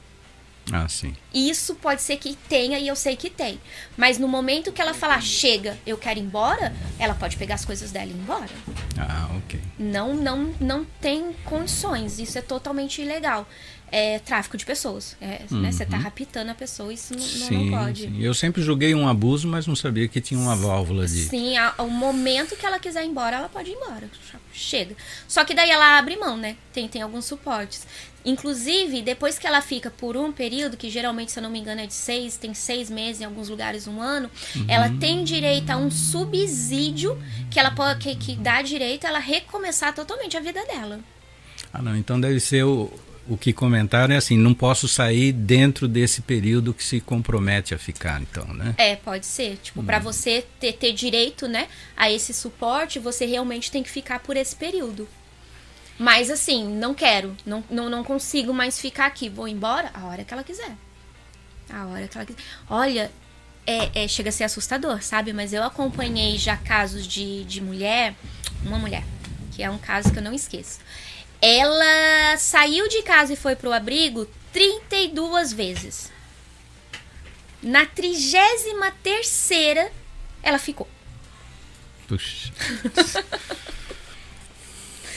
E faz parte de todo Deus, o né? processo. É, e faz parte, não tem jeito. Assim, não cabe a nós julgar, né? A gente tá ali pra orientar, pra acolher, é, pra dar as informações. Se, quantas vezes ela vai, quantas vezes ela vai voltar, os motivos, só cabe a ela. Uhum. Sim. É, sobre esses eventos aí, que nem do Maurício de Souza. Vamos lá, vamos ver se eu lembro. Aí ela vai passando. Não precisa dar detalhes, é, É, só esse, esse acho que foi, gente, eu não me recordo, acho que foi o lançamento, não foi? Da revistinha, acho que da pra. Mônica? Da Mônica, acho que é uma orientação pra creche. Se eu não me engano, acho que foi isso. Ah, tá. É, os outros eventos é. acho que foi lá é o quê? em Hamamatsu, acho que foi. Isso aqui Isso eu embaixo. fui comer com, com o pessoal. Ah, tá. Passa aí, Ó, mano. o Kim. Falei É horrores pro. Kim da Tabata pra ele Ah, parar é? de brigar com a Tabata, Bolsonaro. Tá aqui, a seta tá aqui. É. Já comentei que essa foto do Bolsonaro rendeu muitos comentários. Ah, né? então vamos ver. Aí dá pausa aí de novo. Esse aqui foi o primeiro evento do SOS. Lindo, né? Nossa, Ah, muito foi o bacana. primeiro evento. O que que rolou nesse evento? Foi, foi o primeiro encontro. Eu não sei se a gente estava comemorando um- alguma coisa, mas acho que foi aniversário. Não lembro mais de quantos anos, gente, pra vocês verem. Mas foi linda essa festa. A Nanda, a Nanda começou lá no SOS. A Ana, acabei de mencionar a Ana, a Ana maravilhosa. Encontrei, tive recentemente em Okinawa. Pude dar um abraço Aí nela. tem aqui com a Nanda, teve esse. Eu tava, foi no evento que tava o Flávio Augusto? Foi na onde? Foi Acho que é, acho que foi. Esse aqui foi o do Bolsonaro também, em Tóquio. Ah, foi em Tóquio esse evento? Foi, foi em Tóquio, do, do, do conselho, né? Isso daqui. É esse daí, deixa eu ver. Marisa, Paula, Aline, três lindas, beijo pra elas. Esse daí foi uma ação, eu acho que foi. Hum, não lembro, hein? Eu acho que foi em conjunto, acho que essa foi uma ação que a Camila Pipoca e a Laís elas fizeram um evento e fizeram uma ação beneficente e, e pro, pro SOS de Ah, arrecadação. Se eu não me engano, foi isso. Um beijo pra elas. Ai, meu Deus. Não, é que esse daqui, na verdade, eu. É que duplicou. Ai, olha, eu acho que Aqui, isso daqui foi o quê? Foi despedida do Ney? Foi chegada? Acho que foi chegada do Ney, né? Não foi nem despedida, foi chegada. Do, do, do antigo cônsul. Ali, aquela lá nas canas. Na, na, na, onde você tava viajando? Esse ali, aqui ó? foi em Hokkaido, foi Ah, no final do ano. Esse aqui é meus dois. Porque eu estranhei a cor das, da, da, da, dos negócios, eu virei e falei, branco? É não, recente é- também, olha, esse daqui. Lá em casa é muito difícil da gente conseguir reunir os sete, Ah. porque, né, as meninas Ah. tão grandes, todo mundo tem vida própria. Mas essa aqui é a caçula das meninas, a Laísa. O, o Riquinho, meu menino de 10, de 8, eu, o Edu tá tirando a foto. E foi recente, a gente foi agora no final do ano pra, pra Hokkaido. Eu acho que acabou as fotos, né? não foi? Não, tem mais. Acabou. É, tem, tem. Mas assim, o É que é SOS muita tem muita coisa, história. né? São 10 anos, né? É, a gente ficou parado três anos de pandemia, mas até então a gente era muito ativo em eventos e é bacana que a gente promove, as pessoas promovem, envolve a gente também. Então, é, acho que a gente tem uma relação aí bem bacana com a comunidade brasileira. Aqui os, eu vou fazer os últimos comentários aqui, né? É a, a sua ela deve ser moderadora lá, a Marisa Yamaguchi. Ai, Yama- manda um Yama- beijo pra ela. Yamauchi. É bom assistindo a nossa boss, A nossa voz. né? A maioria dos nossos posts anônimos são feitos por mães que não têm rede de apoio. Isso. Aí ela virou falou alguma coisa você comentou agora, ela falou que foi o bazar da Laís e da Camila Pipoca. ela tava lá. É que deixa eu explicar, é assim, como eu falei, o grupo virtual ele tem um alcance gigantesco. Então, quando você fala de SOS, a primeira coisa que as pessoas lembram é o grupo virtual no Facebook.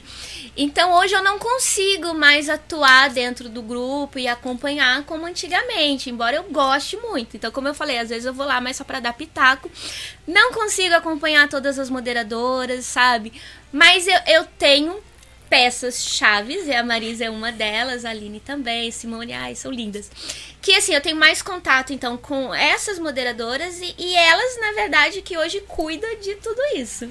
Dentro dessa comunidade toda que você criou dentro do Facebook, quanto por cento você acha que sabe quem é você? 100. 100%? E eles Não, tô brincando, aí é, é, é- é querer demais. É, gente, não sei, alguém tá me assistindo? Cara, acho que uns 95. Por cento? É, que você fala que, que sou eu como? É, quem, a, La, a Laís, né? A Laís, a, a- olha só eu, Laís. Lilian, a, a- Lilian, quem é a Lilian? Porque assim, a pessoa chega lá, em vez dela mandar a mensagem pra você lá no, no- Ela quer falar alguma coisa que você não vai ler lá, porque tá as moderadoras todas. Fica mandando, o pessoal fica mandando na sua conta, pessoal. Fica, fica, faz alguma coisa, não sei o quê. Por isso que eu perguntei. Mas assim, eu, eu não sou muito assim de, de seguir rede e muito menos de, de ficar lendo as coisas. Ah. Então, assim, se alguém realmente precisar falar alguma coisa, mandar alguma coisa, manda pra página, porque as meninas são muito mais rápidas. Eu não, não consigo, não tenho Mas, costume. então o pessoal manda. Manda. Hum. É assim, eu não sei hoje, como eu já tô bem afastada, eu não sei te dizer o, o- o percentual das pessoas saberem que sou eu, porque eu já não vejo mais assim. Acho que no começo, quem acompanhou muito o SOS, eles têm. é, é, eles ligam, né? A Lilia e o SOS. Hoje eu trabalho muito pra desvincular, porque eu não sou o SOS, sabe? Eu tenho um grupo ali de quase 50 meninas que, que faz aquilo acontecer, né? Então, é, eu tento descentralizar isso, já, já faz alguns anos. Então, não sei te dizer, acho que antigamente era mais. Acho que hoje talvez nem, Ah. nem todos. Ah, entendi. É, tem mais algum comentário, Márcia, que você gostaria de fazer? Ouviu alguém? Ah, uma pergunta aqui. Tem? Qual que é a pergunta? Não gostei de acusar. Ah, é verdade. Não é O- minha ó, área. CTY Não é minha perguntou. Lilian, já soube de algum caso envolvendo a Yakuza? Tipo, eu acho acredito no caso de agressão, alguma coisa assim. Porque ah, eu já ouvi falar que a que pega as meninas e tal, e faz maldade mesmo quando acontece coisa de. Ah, já. Hum. Já. Já. E eu não vou comentar porque é um caso que ainda tá correndo, né? Questão de justiça, mas já. Mas vocês têm como acionar alguém num caso desse e esse pessoal acaba procurando? Sim, a gente tem. É, como ONG, né? Acho que tem um peso maior, querendo ou não. Eu vejo a diferença, às vezes, uma pessoa ela liga e, e talvez, infelizmente, não tem toda aquela atenção. E aí, quando a gente liga, se identificando como ONG, né? E o trabalho que faz, é, é diferente. E vocês ah, vejam, veem isso como um risco pra vocês? No caso, vamos supor, vocês envolverem numa ação com a Yakuza. Tá? E, Não é o que eu faria, né? mas assim, o risco, ele não é só nesses casos, né? Quando você vai falar, ah, vamos falar no extremo, vamos falar de, de uma máfia. Mas o risco que a gente corre, ele começa em questões que talvez as pessoas nem imaginem. Então, essa, essa coisa de muitas mulheres recorrer ao grupo pedindo ajuda. É, a gente já teve casos de eu sofrer ameaça, de moderadora ser ameaçada. Teve casos que eu tive que ficar quatro horas com o marido porque ele acha que eu desapareci com a mulher dele, sabe? É muito perigoso hoje, vamos supor, se eu quiser colocar um, um, um adesivo do SOS no meu carro, é um risco. Não faço isso. Entendeu? É, tem, tem pessoas que criam, né? A gente tá ali para dar orientação. Não tem um poder de, de, de, de sumir com ninguém, esconder ninguém. E nem faria isso porque é, foge dos protocolos de segurança, né? De, de você socorrer uma vítima de violência doméstica. Mas tem pessoas que acham. A mulher desapareceu. Gente, advogados entram em contato comigo. Lília, ligou um pessoal aqui que acha que você sumiu com a mulher dele. Eu, meu Deus, né? Eu, você vê só, E né? às vezes acho que o advogado é que é responsável pelo divórcio que a mulher quer fazer. E você deve passar muito Eles- por isso muito, também. muito. Já foram quebrar meu escritório. Tá já. vendo? Você, você corre risco, assim, questões que você nem imagina. Corre risco, É, sim. é? Mas é. Gente, nós estamos com duas horas e 12 minutos de live, né? É, É, assunto- vai falando e o negócio Você vai vê animando. que é um, um- um assunto muito, né? É, não É que não é tem barreira. É um assunto que abrange Muito muita amplo. coisa, né? Que nem a gente veio, que nem eu conhecer um pouquinho de você, né? Sobre a sua vida, né? Como que é. Eu vou fazer só mais uma pergunta Tá bom, sobre. Você, você é casada, né? Sou casada. E como que foi pro seu esposo toda essa. Porque ah, leva tempo? Ah, o guerreiro é ele. É, tipo, ele, ele em algum momento ele, ele achou ruim de você ter montado essa. Esse, essa em, Eu acredito Em algum que momento sim. do grupo, no caso. Sim, eu acredito que sim. A gente já, com certeza, nós já tivemos muitos problemas por isso, né?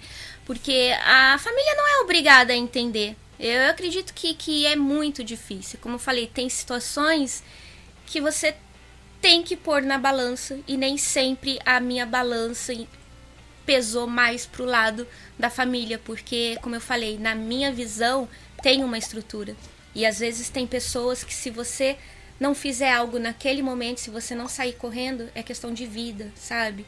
E, e tem bandeiras que eu levanto que elas vão, elas são questões de cicatrizes. Então tem coisas que mexem muito com o meu emocional. Então, principalmente quando envolve casos de maus tratos infantil, abuso infantil, eu realmente assim, eu sou a pessoa que eu, espera, fica aí que eu vou, vou, vou sair correndo ali, vou fazer alguma coisa, porque eu entendo que, que aquele caso é de urgência, entendeu? Então, com certeza teve sim, né? É, mas a gente foi aprendendo junto, né? É, tentar contornar essa situação. Às vezes a gente precisa deixar algumas coisas, às vezes a gente acaba perdendo algumas coisas, alguns momentos. Infelizmente, mas faz parte. Eu acho que hoje todo mundo entende, né? É, hoje ele, ele trabalha junto comigo em, em projetos e, e com certeza eu, eu acredito que hoje ele entende muito mais. Tanto que ele encaminha, ele trabalha em, em projetos que nossos que às vezes tem casos que ele fala, olha, liga pra Lília. Mas liga pra ele não que tem ela vai te orientar. ao, Não. ao- ao- Não, não tem. Acho que ele nem quer, coitado. É Se tem uma pessoa que com Dispensa. certeza não quer ter acesso, com certeza é o Edu. É o. Deixa eu ver aqui. Ele teve no escritório uma vez, tratando Foi. de, das on, da ONG. Esse é o trabalho trabalho. dele, é executivo. É, muito bacana, muito bacana. Que legal, é verdade, é Sim, verdade. sim. Tô, tô, tô me um- recordando Foi um bom agora. contato com ele. Entende? Então, esse é o Edu, assim, é, ele porque faz ele essa estava parte. envolvido mesmo, Você né? vê. Isso é bacana. Então, isso pra mim hoje é muito satisfatório, sabe? Mas nem sempre foi fácil, precisou desse, claro. desse momento de, de entender, de passar algumas fases. É, tivemos perdas, como eu falo, talvez de momentos, algumas coisas, mas eu acho que no final tudo se encaixou e deu certo. Bem, eu, vou- eu não conheço essas siglas, mas eu vou ler aqui. É mãe solteira? Ah, tá. Então, beleza. me me fugiu, né? É tipo, o Igor Suzuki mandou um superchat de mil ienes aqui e fez uma pergunta. Ele virou e falou: há um crescente número de, é, de mães solteiras brasileiras no Japão e no Brasil. A onda, o que, que é? Red Pill? Matrix, né? Hã? Ah, pílula vermelha, ah, tá. Vem pregando contra as mães solteiras, as mães solteiras. É, percebe que as mães solteiras estão sendo rejeitadas pelos homens, assim como há dois séculos atrás? As mães solteiras sendo rejeitadas, eu, eu não entendi muito bem a pergunta. Que o número seja crescente, eu acho que é real e condiz com a, a, o nosso momento, porque o que, que acontece? Cada vez mais a mulher ela tem informação, cada vez mais a mulher ela está independente, né? Então assim, ela já é, é, ela vai conquistando a, a liberdade financeira dela, então ela já não se vê mais na necessidade de continuar naquele ambiente, né? Então, é, ela se torna independente, coisa que não acontecia antigamente. Antigamente, a mulher totalmente dependente, falta de conhecimento, de, de entender o que estava acontecendo com ela, ficava eternamente na, na, na, na, naquele ambiente de violência doméstica, né?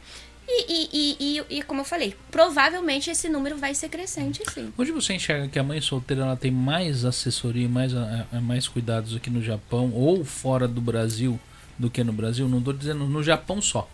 Porque tem, a gente não tem muitos dados de outros países. Aqui no Japão a gente sabe que tem bastante auxílio para mãe solteira, né? É, você acha? É, eu, eu acho que tem mais que no Brasil, não tem? Depende. Porque aqui tem aquele auxílio de mãe solteira, tem mais um vamos, auxílio para os filhos. vamos colocar no papel então, porque hum. E isso a gente escuta muito, né? Ah, é porque a mãe solteira no, no, no, Japão. É, só faltam dizer assim que é vantajoso ser mãe solteira no, no, é, no, no Japão, muito né? bom criar filhos Mas vamos assim. colocar na lista então, porque assim, no Brasil, que, que, quais são os auxílios que uma mãe solteira tem aqui no, no Japão? Ela tem o auxílio de mãe solteira e a ajuda do leite. Porque eu, eu conheço pais solteiros que têm, de, têm os mesmos trâmites, buscar o filho na escola, falta quando o filho vai e eles não têm direito a receber isso.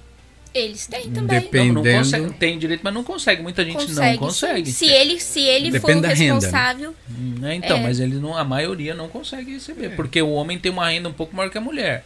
Né? Sim. E antigamente mas era independente mais, essa ajuda de leite, ela não é por renda, é um direito da não, não, criança. Não, do leite. Eu tô falando ajuda de, no caso de mãe solteira. Isso é por solteira. renda, porque se a mulher ela tiver uma renda alta também, ela também não recebe também essa ajuda. Mas, é, não, eu não sei. É, então. Não é assim, recebe. essa ajuda, ela é por renda. A mulher, se ela tiver uma, uma renda, né, que, que, é o... que ultrapassa, isso depende é. de província. Não não hum. existe, não é padrão para todas as províncias tá? ou, ou, cidades. Vai depender muito da prefeitura. Mas se ela tiver uma renda superior a, a, a aquele teto, né, ela também não recebe a ajuda de mãe solteira, sim, sim. E então vamos falar assim alguns benefícios que talvez ela tenha, porque também varia de, de prefeitura para prefeitura. Ela tem acesso, talvez, um apartamento da prefeitura, do estado. É, talvez ela vai ter um desconto no seguro de saúde, hum. ok. E no Brasil? No Brasil a gente tem um SUS que é totalmente de graça. Já tem, né? né? Hum. É, no Brasil você tem uma rede de apoio, você tem família, entendeu? No Brasil nós temos leis que, querendo ou não, com relação à pensão de filho, funciona. Funciona, e aqui não. E mas, aqui não. mas aí eu vejo assim, um cara ganha um salário mínimo, ele paga pensão, não vai mudar muito a vida da mulher para ela sobreviver, né? É, o que eu digo assim, tipo, tem algum auxílio no governo que possa manter essa mãe? Eu é... acho que não tem auxílio nenhum que consiga manter. Você, talvez você vai conseguir sobreviver, né? Porque eu não sei o que, que as pessoas acham desse, de, desse auxílio, né? Esse subsídio, hum. mas não, não, não é uma fortuna. Não, Quando não você é, vê o, o, gasto que, que a, o, um filho dá, Sim, não, a não, questão... você vai sobreviver a com questão, ajuda. Não, no caso a questão não, não é essa. A questão é assim que eu tô falando é em, em relação a ter alguma coisa, algum recurso, né? Você é. tem recursos, hum. né? É, de fato, vou, vou, você tem um subsídio mas tudo depende da tua renda e tudo depende da prefeitura. Não, não é igual no, no, pra, no Japão inteiro. Muda de província para província e de prefeitura para prefeitura. Não, não tenho como dizer é, para você se é mais vantajoso do que no Brasil ou não, porque cada um tem um estilo de uhum. vida. Talvez seja para uns, talvez não seja para o outro, né? É, então, assim, isso depende muito da pessoa, tá? Mas a, a, ajuda de mãe solteira, ela é igualmente para pai solteiro também. Vai depender de, de quem tem a guarda da, da, das crianças, né? E a questão da renda e os critérios da prefeitura. Hum, porque no caso no, que eu tipo, da, da pergunta foi pelo fato de hoje a gente enxerga assim, né? Vamos por uma adolescente ou uma eu conheci casos aqui na época da crise de ficar muita adolescente aqui e os pais não conseguiram levar embora né? Assim, famílias desestruturadas, onde a filha já tinha 16, 17 anos, não conseguiu levar embora, numa, num extremo ato de rebeldia, sumiu Uhum. e o povo no meio de uma crise indo embora e ficou aqui. E conheci algumas que engravidaram, no caso tiveram engravidaram, não tinha suporte, a pessoa que estava com elas pegou além de agredir, expulsou para a rua e ela conseguiu se manter mesmo, comer, né? Porque o negócio é comer. Se manter é comer, É né? sobreviver, né? Como a gente fala, conseguiu É, e, ela, sobreviver. e ela não conseguia emprego pelo fato de ser menor. Uhum. Ela tinha 17 anos, ela tentando procurar emprego, mas não conseguia. Grávida, e o que manteve ela foi ela ter conseguido esse tipo de auxílios, né? Uhum. E no Brasil, se acontece isso com uma adolescente, tem alguém que abraça isso daí? Tipo, do governo, não em relação a apoio familiar. Vamos supor que esteja no mesmo. A pessoa está em ONGs, outra né? cidade. ONGs também, né? Que dão Mas a- apoio. as ONGs elas são apoiadas pelo governo, mas elas não são Não são necessariamente apoiadas pelo É, no governo. Brasil, é como eu te falei, é, é, assim, eu tenho muito pouca vivência no Brasil. A gente sabe que eu tenho Bolsa Família, né? Que geralmente numa situação dessa, a, a, a adolescente, a mãe solteira, ela conseguiria receber o Bolsa Família e ia sobreviver lá da mesma Mas forma. é só a Bolsa Família só. Eu acredito que também seja uma questão de, de trabalho social da cidade, da prefeitura, né? Tem, tem cidades que. que Tem cidades que, tem têm suporte, estrutura, tem porque a estrutura. educação é gratuita, a saúde é gratuita. Sim. Então tem um, né? Se tiver uma, uma estrutura social de atendimento, aí nessa hora a pessoa tem, tem um suporte. É né? isso que eu falo, você tem que ver o que, que é realmente, o que, que pra você é vantagem. Porque, como eu falei, aqui talvez você vai ter um desconto no seguro saúde, mas você vai ter que pagar. Tem que pagar. No Brasil Exato. você tem o SUS, que é totalmente gratuito, Uhum. né? Então, assim, é cada um que sabe da, da sua realidade, porque muda também conforme a província, né? Uhum. Mas lá tem o Bolsa Família, que tem, tem, tem, tem esse subsídio, né? Ajuda do leite. Tem a a ajuda, o TAT, que é a ajuda da- da- das crianças, que independente de renda é um direito da, da criança, né? Então, mas assim, se compensa, se vive bem. Não, não. Na verdade, Vai eu acho que depender. compensar não compensa. Não, Não, eu não acredito compensa. que não. Pelo que eu acompanho, Mas, muito difícil. mas tem gente Porque que eu- faz a separação e cria todo um, um- um teatro para poder receber os subsídios, as ajudas e, e faz uma separação que não é uma separação de fato. para poder receber. É. Tem que denunciar. tem que denunciar. Bom, é, isso não tem jeito, né? Esse tipo de coisa, infelizmente, tem Uhum. em qualquer lugar. E as pessoas estão sempre aí tentando uma forma de burlar para conseguir ter be- benefícios, né? E acaba prejudicando quem de fato precisa. Quem Isso é uma- isso é precisa muito triste. e leva a, a conceitos equivocados, né? Sim, sim, e leva a conceitos equivocados, exatamente. É muito triste isso. Isso aí. Bem, alguma, alguma coisa que você gostaria de ter falado que nós não falamos? Algum recado que você queira dar pra galera que tá assistindo? Ou que vai assistir depois, porque tá rolando a live, tá rolando em três plataformas. Ah, que bacana. E tem gente que tá assistindo na outra, tem gente que tá assistindo nessa, e o pessoal vai assistir mesmo, depois que acabar, vai assistir depois também. Né? Tem algum recado que você gostaria de dar? Ou algum Eu agradecimento? queria agradecer aqui o espaço, o convite, o Nicolas também que tá, tá acompanhando. É, mandar um beijo, um abraço, assim, com muito carinho para todas as moderadoras do SOS. Assim, eu tenho um, um, um amor fraternal muito grande, né? Por, por todas elas ali, porque graças a, a, a esse trabalho de formiguinha que tudo acon- acontece.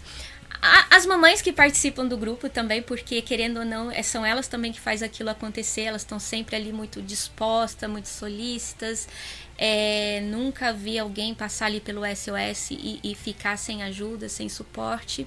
Então, assim, é, é, pra gente é um motivo de, de orgulho, a gente fica feliz de, de ter algo que presta uma ajuda, presta um suporte, né? E tá tanto tempo aí, eu sempre brinco que o, que o SOS vem servindo aí há muito tempo. E espero que continue. E tem algum projeto grande pro SOS? Temos, a gente tem muitos projetos, não vou contar porque tem. Mas quem sabe eu vou vir aqui de novo pra gente falar sobre ele. É um projeto muito grande, muito necessário, né? É, com certeza esse ano a gente vai estar lançando e espero que vocês também possam estar envolvidos nele. Ok. Bacana. Ah, Vamos lá. Flor- Eu tive a. Eu Eu, ia falar seu Floriano. Não, meu nome aqui, nu- nunca disseram meu nome corretamente, mas não tem problema. eu já estou Nicola, acostumado. Não é, não é Nicola? Nicola, é Então, eu Nicola. falo, não tem como Nicola. O Florenzano é que judia. né?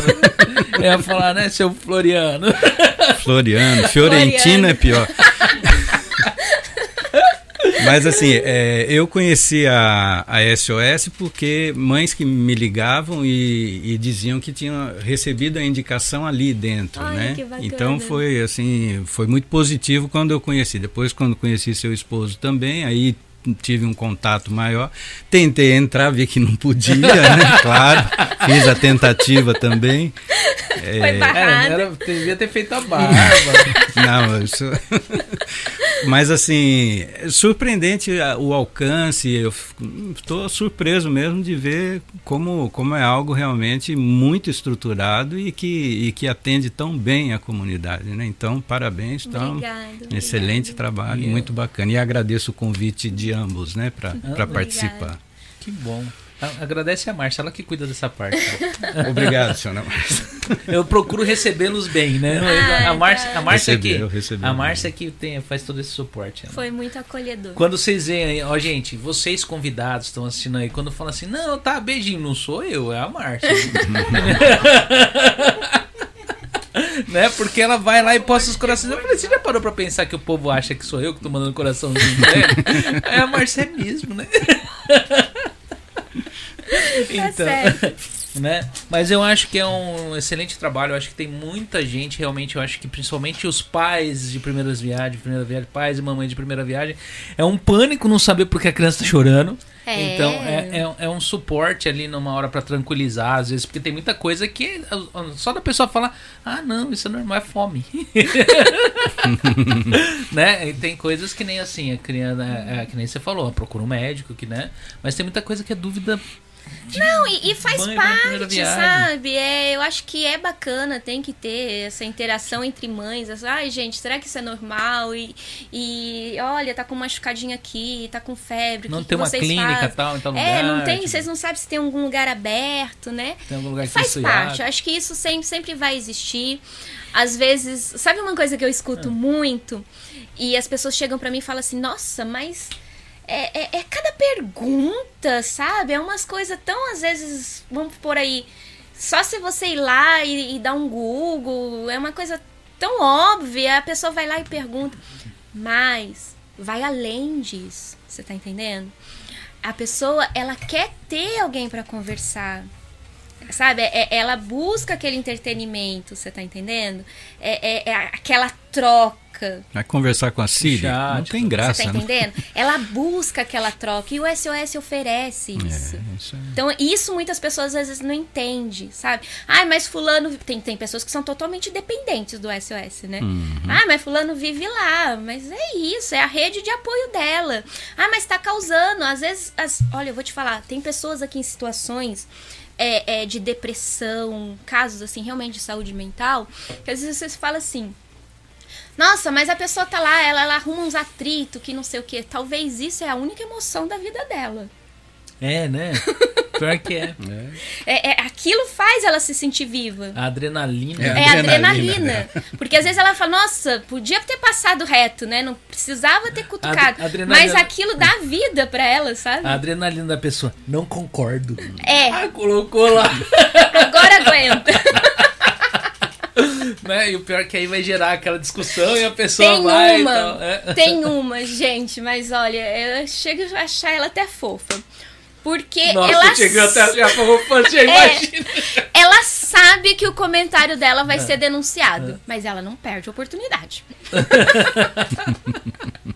e eu acho engraçado, porque assim, pelo menos ela conseguiu falar o que ela queria, quem viu, viu, né? E vamos esperar quanto tempo que vai ficar a minha resposta aqui.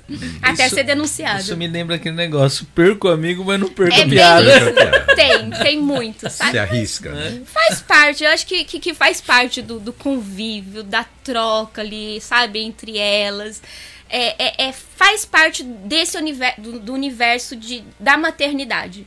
Porque é a mesma coisa, quando fala, a mesma coisa que acontece no virtual, acontece também aqui na, na vida real, só que numa proporção menor. Mas não tem diferença nenhuma. É, né?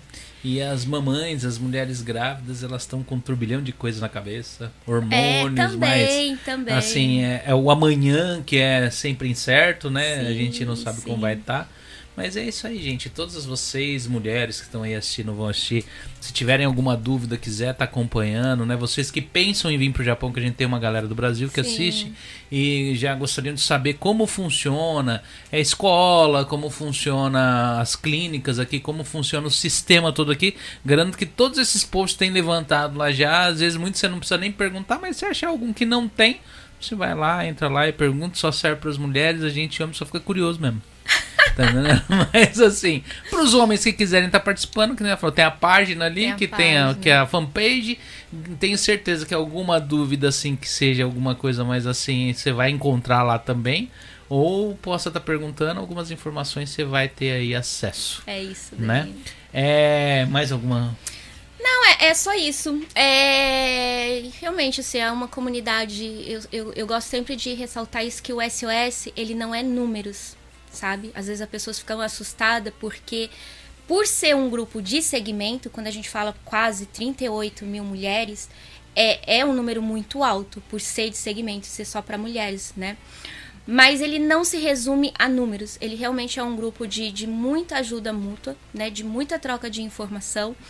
E ele é muito ativo. Quando você pega, assim, e isso a gente pode mostrar a Ah. qualquer momento, e você vê o alcance das publicações. Então a gente põe de 38 mil membros, quando uma publicação é colocada lá, geralmente tinha assim, ó. 31 mil membros ativos. O alcance das publicações, 20 mil, 25 mil, sabe? Faz diferença. Muito, muito. Gente, você tá perdendo. Se fosse você, eu me associava do Lore, entendeu? e fazia um bazar ali, fazia uma live, tá ligado? Queima de estoque. Pois é. e depois ia lá pras Maldivas. Totalmente empreendedor aqui. ó. Olha lá. né? Sem afetar ninguém. Sim. né? É, mas é isso aí, gente. Agradeço a todos que participaram aí, que assistiram, o pessoal que tá vindo aí, que vai assistir ainda, né? Porque ainda tem o pessoal que ainda vai entrando aí, o pessoal que tá no Brasil vai acompanhando aí. Uma, um bom dia pra galera que tá aí no Brasil, uma boa noite aqui, um fim já de noite pro pessoal que tá no Japão.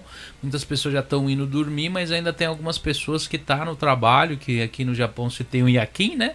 Vai chegar aí no horário do almoço, vai estar da, da janta, no caso, vai dar uma olhadinha aí né? É, o pessoal que quiser comentar, quem não curtiu, dá o like aí, deixa o like. Se tiver alguma pergunta aí pra fazer que não foi feita aqui, se fizer lá, de repente a gente tenta encaminhar pra ela, se ela puder responder, ela responde, né? É, e quem não assistiu também o episódio do Nicola aqui, também foi sobre é, direitos aqui no Japão, né? Que ele é advogado.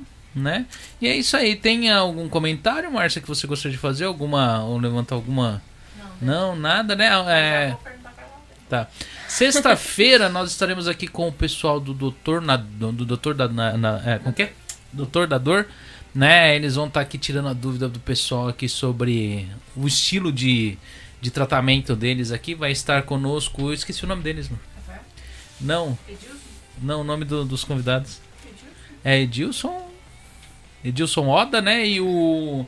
Vai vir o criador do, do, do, do tratamento, que é o. Ai, é, esqueci o nome dele. Sumiu, desapareceu da minha cabeça. Ô, dificuldade, viu? Ficar velho é essas coisas, sabe? Você vai ficando velho, você esquece das coisas. Vai ser o Yujiro Abe e o Edilson Oda estarão aqui conosco aqui na sexta-feira, né? E o Rafael Code do No Estilo vai estar aqui como anfitrião convidado, batendo um papo aqui com a gente. Aguardo vocês toda sexta-feira às 9 horas da noite. Sem falta. Semana que vem já tem aí a agenda da semana que vem? Da outra semana? É. Vai ser. Eu sei que você já tem, mas já vou anunciando, já fazendo propaganda já, porque. A Sibeli Pimentel e a Nanda. Ah, é a Cibele Pimentel, a esposa do, do Marcelo Pimentel dos investimentos. Hã? Marcelo Sábio, quer dizer. Marcelo é Marcelo Sábio Pimentel, é Marcelo Sábio Pimentel o nome dele. É, tipo dos investimentos aqui no Japão, aqui investindo no Japão. E a Nanda do Nihongando vai estar aqui com a gente, né? É, dia primeiro. E é isso aí, né? Então, gente, fiquem todos com Deus e até sexta-feira. Tchau, tchau.